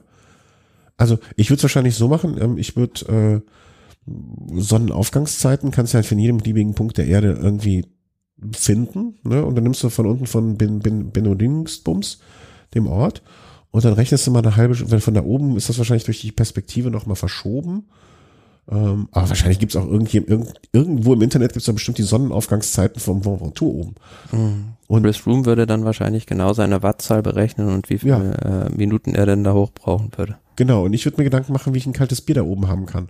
Also, ne, weil Zeit kann man ja auch ungefähr hochkalkulieren, wenn nicht irgendwas Besonderes passiert. Wahrscheinlich hätte ich irgendwo im Wald, im letzten Wald hätte ich noch einen Platten und keinen Ersatzreifen oder so, wird dann wirklich Froome-esque da hochlaufen äh, und wird's dann verdaddeln. Aber, genau, du joggst du. Aber nee, also das, das wäre auch nochmal eine schöne Sache, glaube ich. Das möchte man auch nochmal machen überhaupt mal diese drei von drei Seiten, es gibt doch diesen Club, der, der von drei Seiten hochfährt an einem Tag. Ne, wenn du da morgens früh, sehr früh anfängst, ich meine, dafür will ich im Moment definitiv nicht sportlich in der Lage, aber ist auch nochmal so ein Fernziel, was man mal machen kann. Ja, aber äh, alleine was heute schon in dieser Sendung auf die Liste an Sachen, die man gerne vielleicht nochmal machen möchte, gekommen ist, meinem lieber Herr Gesangsverein. So, das war unser Programm, Programmpunkt Nummer 8, Mont Ventoux Challenge. Ähm, ging dieses Jahr an das Team von Astana. Im nächsten Jahr geht's dann heiter weiter. Und jetzt geht's äh, zu den Punkt Sonstiges. Alles, was sonst, äh, was nicht Renncharakter hatte, was sich aber auf Rennen bezieht oder sonst etwas zu tun hat mit dem Radsport, werden wir jetzt mal kurz hier noch streifen. Ähm, bevor ich es hier reinschreibe. So. Mailand Sanremo mit verändertem Parcours. Was? Die ganze Vorbereitung im Eimer. Warum? Weshalb? Ja, bedingt dadurch, dass äh, an der ligurischen Küste jetzt natürlich Hauptsaison ist, also wo dieses Finale von Mailand Sanremo traditionell lang führt, über die ganzen Carpi, über diese kleinen Anstiege, ist natürlich jetzt Touristen Hauptsaison besonders viel Verkehr und da haben sich äh, viele Bürgermeister von verschiedenen Gemeinden geweigert, ähm, das Rennen da durchführen zu lassen, weil sie sagen, wir können es nicht gewährleisten, dass da die Sicherheit gegeben ist und somit musste man jetzt äh, einen anderen Parcours finden, quasi um nach äh, Sanremo zu gelangen. Unter anderem wurde halt der Tokino-Pass auch gestrichen. Ähm, insgesamt ähm, hat der Parcours mehr Höhenmeter, also das Finale bleibt gleich natürlich mit Cipressa und dem Poggio, aber Ah, okay. Capo Mele und alles, was davor ist, ist halt komplett umstrukturiert. Und ähm, ja, inoffizielle neue Strecke. Also heute gab es noch das letzte äh, Verhandlungsgespräch seitens der Organisation mit äh, den irgendeinem Bürgermeister aus der Region Alessandria. Und ähm, inoffizieller Parcours besagt jetzt auch, dass das Rennen 306 Kilometer lang ist. Also sagen wir mal so, ne, die ersten 280 Kilometer drin interessiert doch eh keine Sau. Nee, aber es macht auf jeden Fall ähm, das äh, Rennen, gibt dem Rennen eine andere Charakteristik nochmal. Es begünstigt, denke ich, äh, da es jetzt ein bisschen schwieriger ist und durch die Hitze nochmal ein Faktor dazukommt, ähm, die Fahrer, ähm, die nicht der Kategorie Sprinter angehören. Hm, also teile Philipp. Gilbert wird sich mit Sicherheit mehr über den Parcours freuen als über den davor. Ja, das stimmt. Die die Meinung teile ich. Wobei ich beziehe mich jetzt auf den Parcours, ähm, den ich jetzt hier sehe von Flamme Rouge, dem Twitter-Account, ähm, Genau. den ich hier groß gemacht habe. Das, da, da bin ich bei dir. Aber am Ende des Tages, ähm, ja, 306 Kilometer, ich meine, da, da, da kann so viel passieren und äh, wie du schon sagst, ein Gilbert wird sich mehr wahrscheinlich darüber freuen als andere. Aber wenn, wenn am Samstag, äh, ist es am Samstag oder am Sonntag? Ist schon in zwei Tagen das Rennen. Äh, Samstag. Ja, dann werde ich, werde ich wahrscheinlich. Weiß ein, ähm, also mein Zug fährt, ähm, mein Zug fährt am Samstag um 17 Uhr und ich fahre nach Paris. Also äh, ach, ganz wichtig noch, ganz schlimm, ganz dringend, dringend, äh, bevor ich es vergesse, wenn irgendein Hörer Tipps in Bezug auf Fahrrad, äh, irgendwie das Geschäft, den Laden, äh, den Store oder sonst etwas, musst du dir anschauen. Ich habe nicht sehr, sehr, sehr viel Zeit. Meine Familie, und dürfen es doch gar nicht hören. Ähm, also wenn ihr in Paris noch irgendeinen Tipp habt, geh das, geh dahin, das musst du schauen, das musst du schauen oder sowas, äh, dann gerne direkt schnellstmöglich äh, am besten an den Twitter-Account at Christian Köln ähm, dich melden, äh, dann, dann, dann krieg ich es auch noch mit. So, äh, zurückgesprungen. Ja, Samstag 17 Uhr sitze ich im Zug, das äh, hoffe ich mal, dass der Thales irgendwie noch WLAN hat. Das wäre zu schön, um wahr zu sein. Aber ähm, wer ist dein, wer ist dein Favorit? Hast du gewettet? Äh, soll ich die Frage zurückziehen, weil du deine Wettgewinne mittlerweile direkt auf die Kaimaninseln bringst? Nee, also wie gesagt, ich sehe jetzt äh, keinen klassischen Sprinter mehr da vorne. Also mein Hauptfavorit ist natürlich ähm, jetzt Wout van Aert, nachdem er jetzt bei Mailand Turin da auch nochmal ganz vorne reingefahren ist. Also der kann sowohl sehr gut sprinten, als auch hat man jetzt bei Strade Bianca gesehen, kommt da auch sehr gut über, über hinweg. Aber wie gesagt, derjenige, der auf den alle gucken, ist Philipp Gilbert, weil der unbedingt dieses fünfte Monument haben will. Mhm. Van Art, Gilbert. Was ist denn eigentlich mit Sagan? Peter Sagan, ja, der hat auch gut. Ja, ja, Peter ist der mit Vornamen. Also nicht sein Bruder, den meine ich nicht. Ja, nee, der war jetzt auch bei Mailand Turin, was wir gar nicht besprochen hatten, ähm, Oh ja, stimmt. war auch ganz, ganz vorne dabei und ähm, hat auch gezeigt, dass er jetzt schon gut in Form ist, vor allem was das Sprinten angeht, aber Mailand Sanremo ist halt immer so ein Waggonspiel, also kommt drauf an, wie das Finale gefahren wird, wie hinten die Konstellationen nach dem, nach dem Poggio noch sind oder wie am Poggio gefahren wird und ähm, 50-50 Chance, würde ich sagen, in diesem Jahr, dass ein Sprinter gewinnt oder dass ein äh, einer gewinnt, der sich absetzen kann. Ich habe mir mal die Wettquoten hier aufgerufen, was ich eine interessante Quote finde. Ähm, es gibt einmal Gewinnvorsprung, eine Sekunde oder weniger, steht die Quote 1,3, also ne, setzt 10 Euro, kriegst 13 zurück. Äh, zwei Sekunden oder mehr, also da wird dann quasi von der Ausreißerankunft ausgegangen. Äh, 3,2, das ist fast schon eine lohnende Wette, überlege ich mir gerade. Ja, wie gesagt, also ich sehe die Chancen relativ eben. Mhm. Ja, äh, wäre wär natürlich geil, wenn es nochmal einer so eine Nummer abziehen könnte wie Nibali vor zwei Jahren. Ja, Nibali dieses Jahr, die, zumindest sagen die Quoten mh, eher so im erwei sehr erweiterten äh, Favoritenkreis. Ähm, aber so auf einem Niveau mit äh, Kwiatowski, Trentin, ähm, Gaviria vielleicht noch im entferntesten. Interessant. Also ich bin gespannt. Also ich glaube auch an Van Art. Wenn du jetzt mich zwingen würdest, einen Namen zu nennen, würde ich auch Van Art sagen. Ähm, Gilbert, Alaphilippe wären noch so Namen, die mir einfallen würde. Ich glaube, äh, wer hier auch noch aufgeführt wird, Caleb Ewan, ich glaube, für diesen wirklich dann doch so für, für ihn wird es ein bisschen zu schwer, vermute ich. Äh, Mathieu van der Poel weiß ich auch nicht so genau, ob der, ob das nicht zu lang noch schon für ihn ist.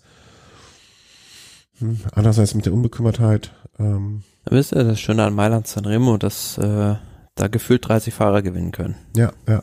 Und, und noch der 31., den wir gar nicht dem Schirm haben. Am Ende macht's einer auf, mit dem wir gar nicht rechnen. Ja.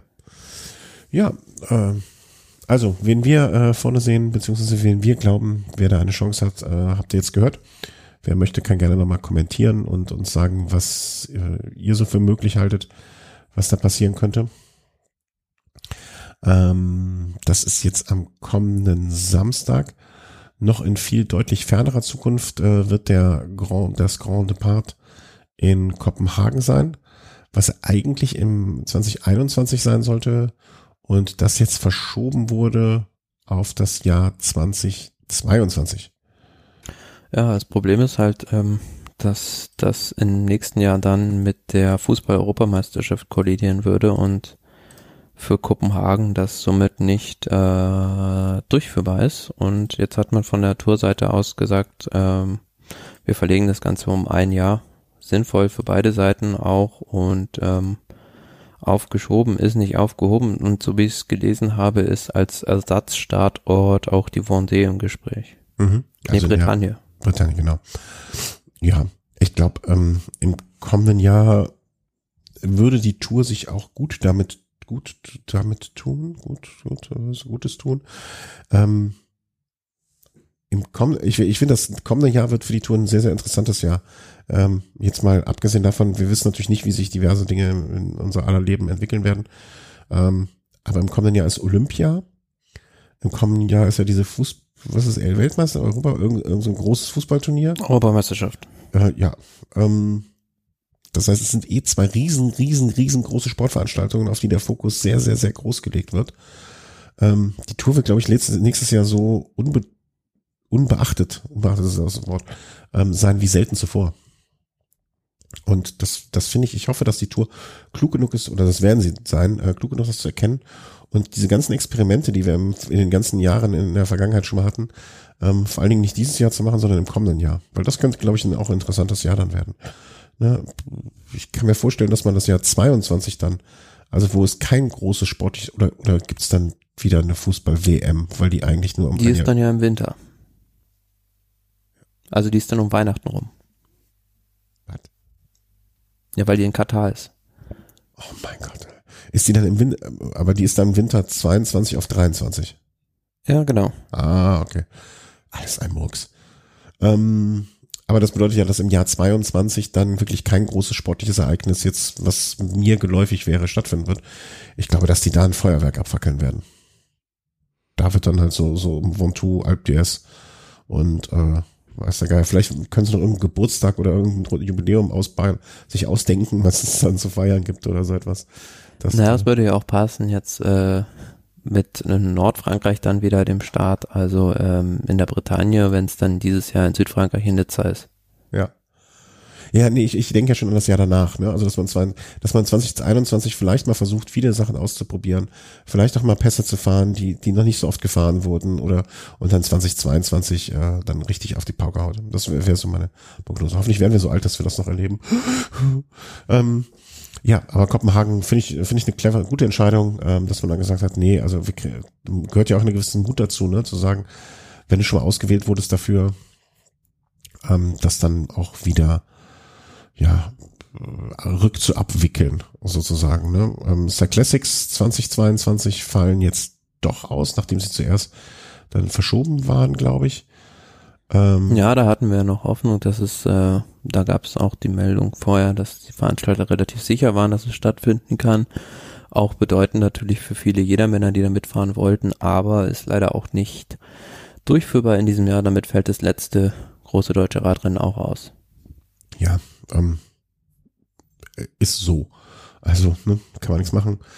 Wird halt so sein und äh, damit Zumal es auch schwierig gewesen wäre, für die Veranstaltung einen ordentlichen Platz im Kalender zu finden. Also es wäre wär halt mit vielen Rennen äh, kollidiert und wäre die Frage, ob da überhaupt ein ordentliches Starterfeld zusammengekommen wäre. Ja, eben. Also ne, da muss man sich auch mal seiner eigenen Position irgendwie am Tisch der Großen Bewusstsein und dann finde ich es auch vernünftig, dass man eher sagt, so, nee, lass mal lieber sein und äh, mal im nächsten Jahr, hoffentlich, ne, kann man im nächsten Jahr dann wieder anknüpfen, wo es mal in der Vergangenheit war. Aber richtige Entscheidung, wie ich finde.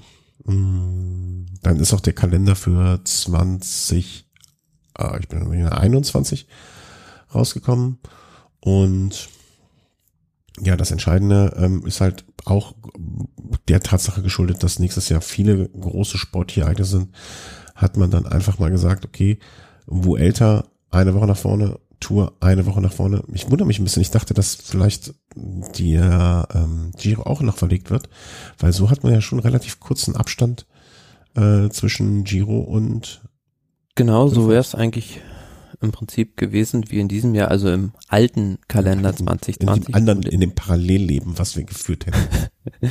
Im alten Kalender 2020, wo auch der Giro sehr nah an der Tour gewesen wäre und das äh, hat man im Prinzip im nächsten Jahr wieder, also der Giro endet dann 30. Mai 2021, Tourstart am 26. Juni 2021, also es sind keine 30 Tage dazwischen. Hm. Ja, gut, gut, gut dreieinhalb Wochen ähm, zwischen Sonntag und Sonntag, ja, also vier Wochen um genau zu sein. Und ja, also für die Leute, die das Double äh, in Angriff nehmen, wird es nicht einfacher. Aber Mai, das ist halt so, wenn du nicht der Große am Tisch der Sportveranstaltungen bist und der, der am lautesten die Klappe aufmachen will, dann musst du halt gucken, wo du dein Nischchen findest. Und äh, wenn das dazu gehört, dann ist das so.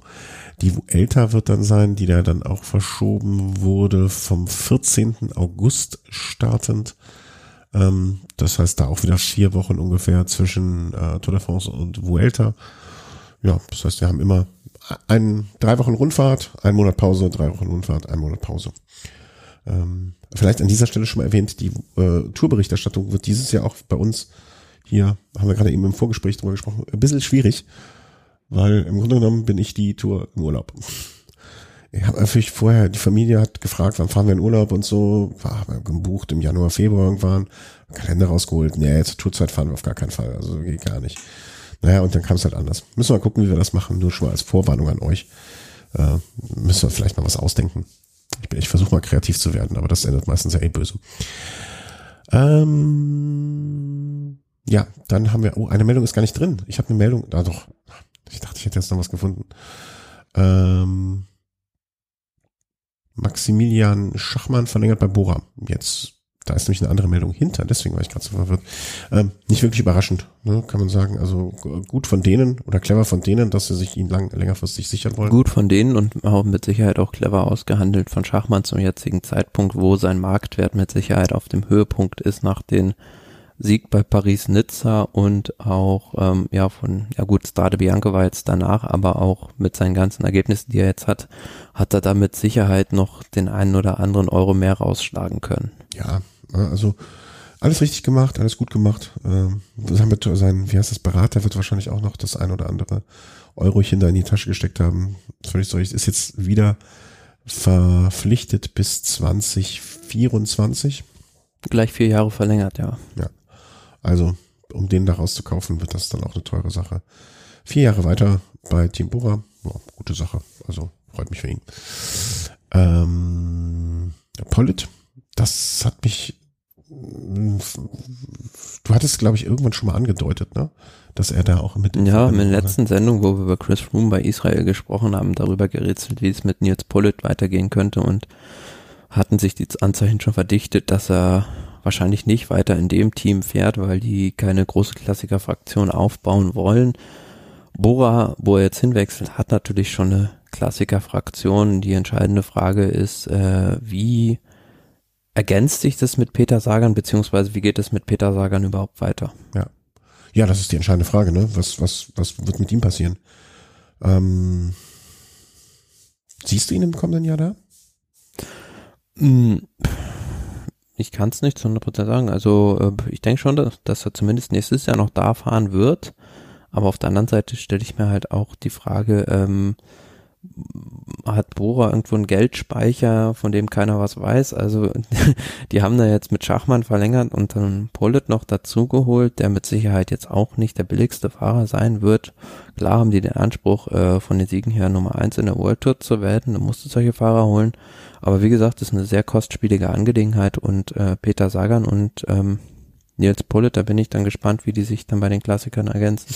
Ja, an so Geldgeschichten, ne, das ist mir immer vollkommen egal. Ne, da denke ich ja jetzt gar nicht drüber nach. Aber, ne, oder das, das, das, das finde ich immer so ein bisschen schwierig einzuschätzen, weil wir, da haben wir einfach keine Ahnung und Einblicke. Ähm, Denk hat ja auch gesagt, ein Abschied von Sagan äh, steht jetzt überhaupt nicht zur Debatte, denkt keiner drüber nach und so weiter. Bloß, ähm, ich glaube, diese Aussage ist nicht das Papier wert, auf das das, auf, auf, auf das ähm, es geschrieben ist. Im Zweifel, wenn da genau, wenn da jemand mit dem mit der großen Kohle äh, durchs Fenster wink, winkt, dann wäre ein Sagan auch weg. Also weil A ein Sagan weg wollen, wenn er weg wollen würde und B, wenn er, wenn der Betrag groß genug ist, ja. Ähm, irgendwie glaube ich, dass die Zeit bei Saga für Sagan vorbei ist. Zumindestens definitiv bei Bora. Ähm, vielleicht auch insgesamt. Also vielleicht, warum soll er sich überhaupt noch so anstrengen? Warum soll er sich den Scheiß noch antun? Er hat doch alles gewonnen. Der kann doch, der kann doch eigentlich ab sofort oder guck mal. Es gibt ja die Spekulation, dass er irgendwann dann anfängt, äh, im Mountainbike da äh, Fuß zu fassen. Hm. Das könnte ich mir für ihn vielleicht noch eher vorstellen, als jetzt nochmal ein Wechsel innerhalb des Profi-Radsports. Um, ja. Also, wenn man sich jetzt mal anguckt, die erfolgreichsten Jahre von ihm, wenn man sich jetzt diese UCI-Punktewertung da mal anschaut, war 2013 und nochmal ein Peak 2016. 20, ne, 2017 schlechter, 2018 wieder besser, 2019 wieder schlechter. Also es geht auch immer so treppenwellenförmig. Ne? Man hat immer das Gefühl, ein gutes Jahr, ein schlechtes Jahr, ein gutes Jahr, ein schlechtes Jahr. Dementsprechend hätte er jetzt wieder ein richtig, richtig gutes Jahr.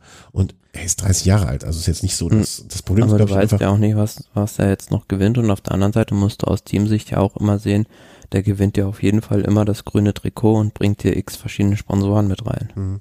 Ja, die Sponsoren, klar, ne, sowas wie Specialized, äh, dann einfach als Rad, Radausraster ist mit dabei ich finde immer bei, bei Sagan vergisst man einfach, der ist erst 30, also ist erst 30, ne, also, weil der einfach so früh schon so viel gewonnen hat. Also in so jungen Jahren. Ne, der hat, der, der hat mit 21 äh, schon Tour-Etappen gewonnen. Was werden wir dann mal irgendwie in acht Jahren über Evenepoel sagen? Puh, der ist erst 28 ja, ja, so genau, lange genau. quält er uns ja, schon. Sehr, sehr gut, sehr, sehr gutes Beispiel, ja. Aber ich,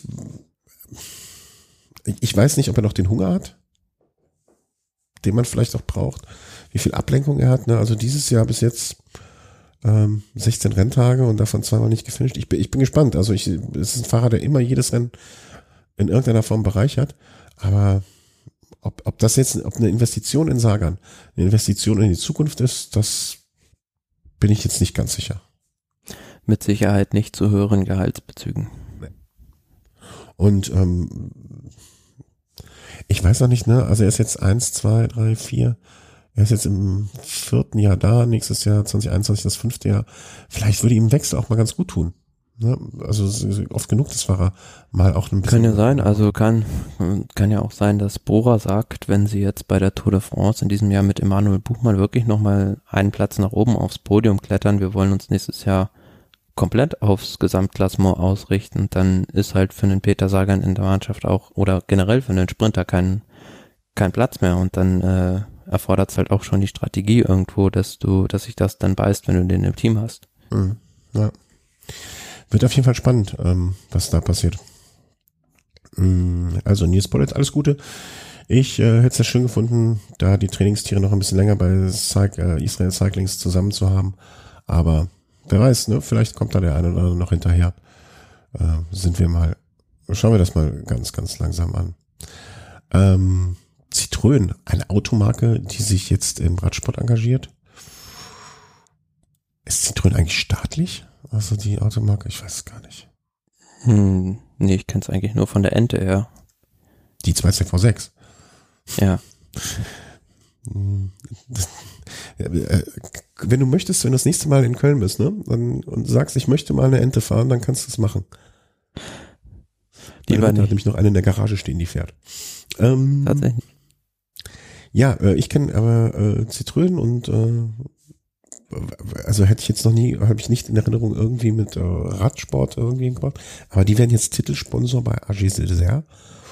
Ich dachte mal, alle Autokonzerne stehen so irgendwie am Abgrund also, und wer nicht auf E-Autos setzt, ist eh bald verloren. Auf der anderen Seite siehst du ja zum Beispiel das McLaren, da gibt es ja Gerüchte, dass die Bahrain, bei Bahrain wieder aussteigen. Ähm, da kannst den Autoherstellern, ja, vielleicht hat da McLaren eine andere Lage, ähm, nicht so schlecht gehen, wenn jetzt Ah, Citroën dabei Ja, ja. sehr einsteigt. aber McLaren und äh, Citroën zu vergleichen ist ja so ein bisschen, äh, Klar, wie Äpfel und ich weiß nicht, wem du da einen größeren und un, ungefallen, äh, nee, wenig, weniger großen Gefallen tust.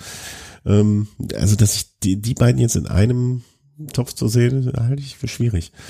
Äh, Ja, aber was gibt's da noch Vergleichbares? Skoda, ich weiß nicht, wie das mit deren Citroën, Sponsoring. ich hätte jetzt, ich hätte jetzt, also ich bin ja ein Freund von einfachen Lösungen.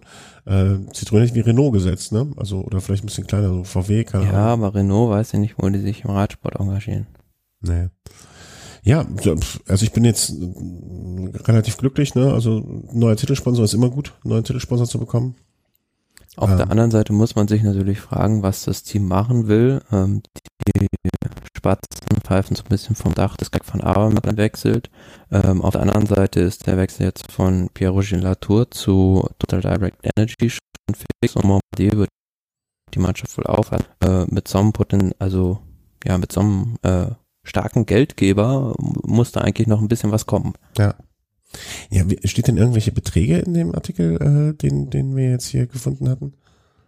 Glaub nicht, ne? Warten wir, warten wir erstmal ab, mit wie viel die da einsteigen. Das ist ja auch noch ein bisschen äh, unklar. Klar, kann ja sein, wir sponsern euch nur die Teamfahrzeuge.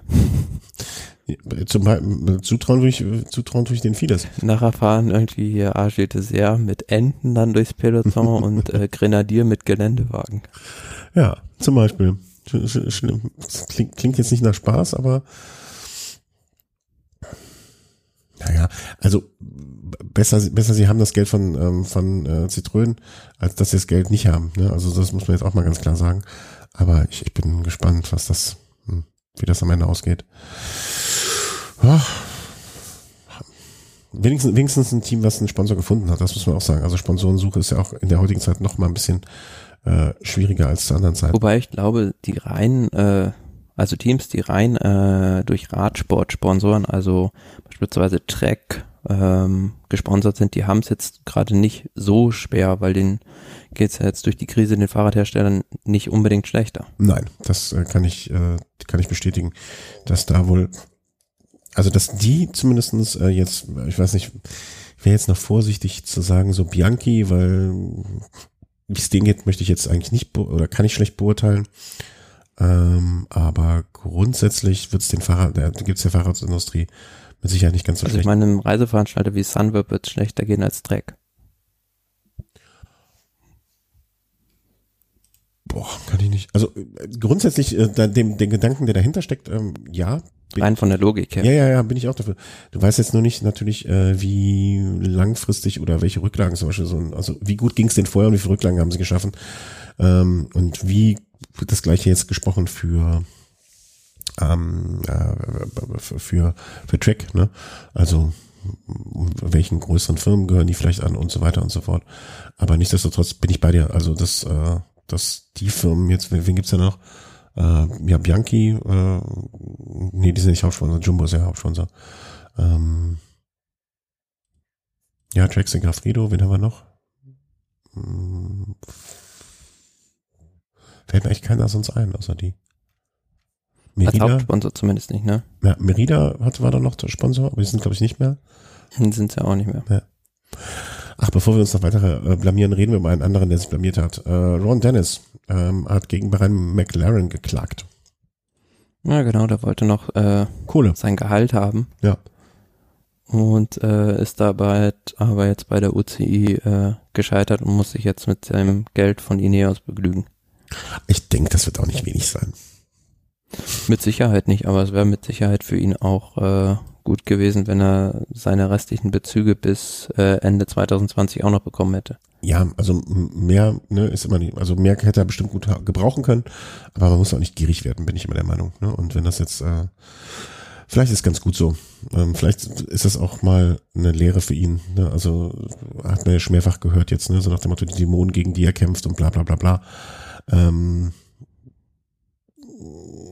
hätte ich, hätte ich irgendwie nicht richtig gefunden, weil wenn man, also man kennt die Geschichte ja immer noch nicht zu 100 Prozent und alles, was da gelaufen ist, aber aber es ist ruhig um ihn geworden. Also ja, vielleicht, der, vielleicht haben die bei, bei Ineos eingenordet. Bei der Polen-Rundfahrt auch total unauffällig bislang dabei und keine großen Resultate jetzt seit dem Restart auch eingefahren. Ja, vielleicht hat er jetzt mal ein bisschen, bisschen, bisschen geerdet. Ähm, wie gesagt, für mich, für, den Freund, eigentlich finde ich ihn einen grundsätzlich einen sympathischen Fahrer, der da wahrscheinlich das eine oder andere Problem mit sich rumgeschleppt hat. Oder noch umschleppt, wahrscheinlich auch. Naja, zu viel Geld muss er jetzt nicht mit sich rumschleppen. Ähm, das äh, ist da. Bei dem letzten Punkt weiß ich überhaupt nichts, was ich davon machen kann. Ich bin bei Pro Cycling Games raus. Äh, ich, äh, zu dem Zeitpunkt, als ich da noch mitgespielt oder aktiv mitgespielt habe, war es einfach ja so, dass ich äh, auch aufgrund dessen, dass ich vielleicht ein bisschen mehr Zeit hatte als gerade, mir gar nicht so schlecht dastand, aber jetzt im Moment äh, sieht das ganz anders aus. Und ähm, ja, es gab einen Restart. Genau, also bei diesem Pro Cycling Game, was war seit dieser Saison neu ist, wurde halt die Saison nach äh, sozusagen zum Restart des Radsportkalenders auch komplett neu gestartet. Die alte Saison wurde beendet und es ging von vorne los. Und zehn Tage lang konnte man dann einkaufen. Alle Fahrermarktwerte waren gefreezed sozusagen, also äh, haben sich nicht verändert. Und jetzt, seitdem dann äh, die Rennen wieder gestartet sind, ähm, ja, musste man sein Team halt aufstellen und dementsprechend haben sich dann auch die Marktwerte wieder verändert. Und ähm, ich habe halt festgestellt, ähm, ja, bei mir läuft's halt auch nicht so gut seither. Also ich habe jetzt hier in meinem Team ähm, potenziell das mal auf die Grand Tours ausgerichtet, weil es halt schwierig ist. Kauft man jetzt Fahrer für die Klassiker, kauft man Fahrer für die Grand Tours, aber ich habe mir halt gedacht, mit der Strategie ähm, im Hinblick auf die Tour de France, die ja schon bald ansteht, äh, werden sowieso alle Grand Tour Fahrer wie die Fliegen gekauft ja. und da werden die, die Marktwerte eher steigen und habe mir jetzt in mein Team Pogacar, Evenepoel, Sagan, Schachmann, Pinot, Froome, Kemner und Süterlin gekauft. Ähm, ja, gut, mit eins, zwei, drei, vier, fünf Fahrern habe ich bislang Verluste gemacht, ähm, wird aber wieder ausgeglichen dadurch, dass äh, Remco Evenepoel und äh, Maximilian Schachmann natürlich einen riesigen Gewinn gemacht haben, aber ja, da hätte man mit Sicherheit jetzt äh, auch noch eine bessere Strategie fahren können. Mai, also an der Börse lebt man ja vom langen Atem. Ne? Lass dir das von jemand sagen, der in seinem ganzen Leben null Aktien bisher besessen hat und auch nicht dafür geeignet ist. Aber ich, also ich, ich habe bei solchen Spielen, hatte ich am Anfang dieses Jahr mehr Glück als Verstand. Ähm, ich denke auch, dass sich das jetzt wieder ausgleichen wird. Ne? Am Anfang sind das ja sind das ja wirklich die die Einnahmen, die man da generiert durch die durch die Börsenschwankungen. Ne? Wenn das jetzt im Moment noch nicht der Fall ist, die die Fahrer zumindestens, die du da jetzt erwähnt hast, klingen für mich so, als könnten die schon den einen oder anderen Stich bei der Tour setzen oder das eine oder andere Akzentchen.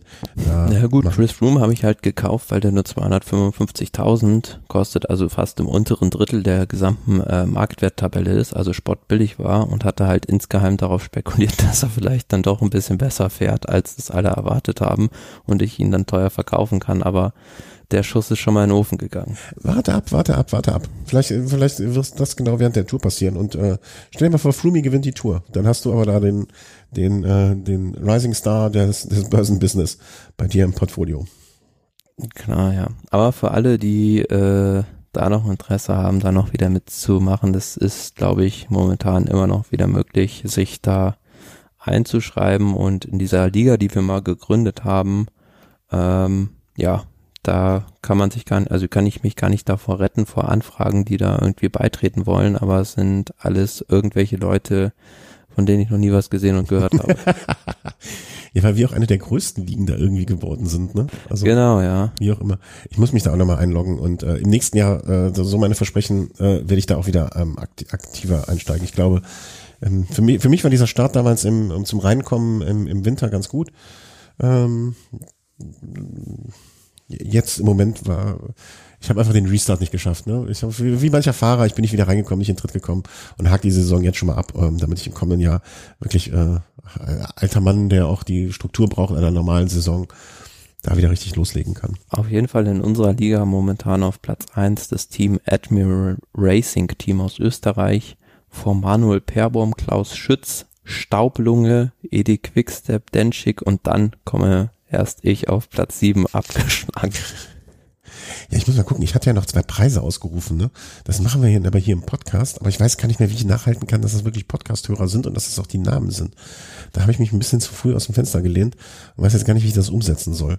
Ähm, vielleicht müssen wir dann nochmal was anderes machen. Muss ich mir irgendwie mal überlegen, wie wir das hinkriegen. Aber, aber das war hier im Podcast, hier im Podcast das nennen und dann muss jeder, kann man die Teams umbenennen? Kann man, glaube ich, ja. Genau.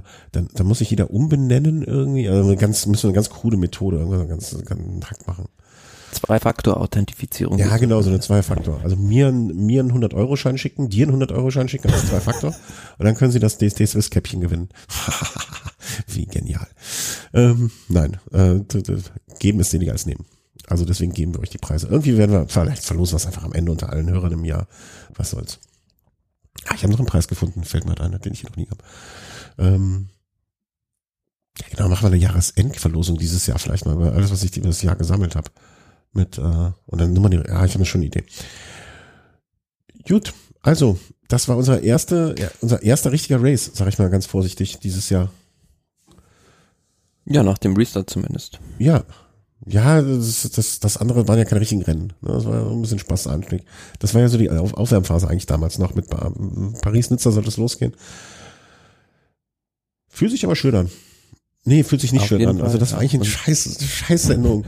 Wegen, wegen, wegen des Sturzes. Also nicht eine scheiß Sendung, aber das äh, hat mir doch die Laune ein bisschen verdammt. Aber andererseits, dass die Rennen wieder anfangen. Und ich, ich blende das jetzt mal aus. Gerade Bianchi war es ein schöner Start. Und es geht ja jetzt dann Schlag auf Schlag, wie gesagt, bis zur Tour de France sind jetzt noch, wollen wir hoffen, dass sie stattfindet, äh, dreieinhalb Wochen. Ja, in der Tour de France machen wir auf jeden Fall eine große Vorberichtsendung und dann vielleicht noch was an Anfang und dann müssen wir mal gucken, wie wir das machen. Aber das soll nicht euer Problem sein. Wir entlassen euch ins Wochenende. Ähm, wünsche euch allen eine gute Nacht, äh, guten Morgen, guten Tag, je nachdem, zu welcher Tages- und Nachtzeit ihr das hört. Bedanke mich ganz, ganz herzlich für eure Unterstützung. Ähm, wie jedes Mal ganz, ganz, ganz, ganz herzlichen Dank. Sei es über Kommentare, die ihr uns abgebt, ähm, sei es über finanzielle Unterstützung. Wenn ihr über unsere Seite, also wenn ihr bei Amazon etwas bestellt und möchtet uns etwas Gutes tun, tut das über unsere Seite. Da gibt es um Unterstützen. Da ist ein Amazon-Suchfenster. Jedes Mal, wenn ihr darüber bestellt, kriegen wir eine Kleinigkeit darüber ab, äh, davon ab. Und wir wissen auch nicht, dass ihr es macht. Also wenn ihr wenn ihr wirklich das bestellen wollt, was so- sonst keiner wissen soll, dann könnt ihr es trotzdem machen. Wir kriegen das nicht mit. Wir wissen zwar, dass es bestellt wurde, aber wir wissen nicht, wer es gemacht hat. Könnt ihr dann auch, also ich sage immer, ähm, keine Ahnung, der, der, der Timmer, wenn der irgendwas kaputt gemacht hat, bestellt er es neu, dann kriege ich das so mit und so weiter. Ähm, also so könnt ihr uns ein bisschen was Gutes tun, ohne selber etwas bezahlen zu müssen. Oder ansonsten auch wie manch anderer schon ähm, entweder eine regelmäßige Spende oder eine einmalige Spende. Ähm, wenn ihr nicht wisst, wie oder was, äh, dann meldet euch doch gerne. Wir sind euch da auch behilflich. Das ist, daran soll es nicht scheitern, an unserer Hilfe. Und ähm, wenn ihr uns nur zuhören möchtet, dann ist das auch super und das ist auch okay. Wenn ihr uns via Spotify zuhört, hätte ich mal eine Frage. Ähm, wenn ihr, warum hört ihr uns via Spotify und nicht via einem normalen Podcatcher und oder über unsere Seite? Das würde mich wirklich ernsthaft interessieren. Ich habe hier intern familiär eine Diskussion über so etwas. Ähm, und da sind die, die Antworten sind unzureichend für mich. Es gibt nur ein Argument, was mir einfällt, aber das würde ich gerne un ungern vorab sagen. Weil wenn ihr über unsere Seite geht, dann habt ihr die ganzen vielen schönen Links und, und alles, was dazugehört. Das ist viel schöner. Gut, der Monolog zum Ende. Ähm, habt ein schönes Wochenende und gehabt euch wohl, bleibt gesund und vor allem bleibt du gesund, Thomas. Ähm, mich hatte noch einmal jemand gefragt, stimmt, das habe ich ganz vergessen. Wie geht's deinem Bein? Wie geht's deinem Unfall, äh, verunfallten Fuß? Äh, hat mich jemand gefragt, ich soll dich mal fragen. Ja, zumindest äh, nach gut sieben Wochen jetzt wieder einigermaßen in, in Ordnung, dass man zumindest wieder einigermaßen gehen kann und äh, ich hoffe dann die nächsten Wochen auch wieder sportlich aktiv werden zu können. Das hoffen wir auch. Drücken wir die Daumen. Und bleibt alle gesund. In, ähm, sowohl Fahrradfahrtechnisch als auch vor allen Dingen ähm, insgesamt euch, euren Familien alles Gute. Tschüss. Tschüss.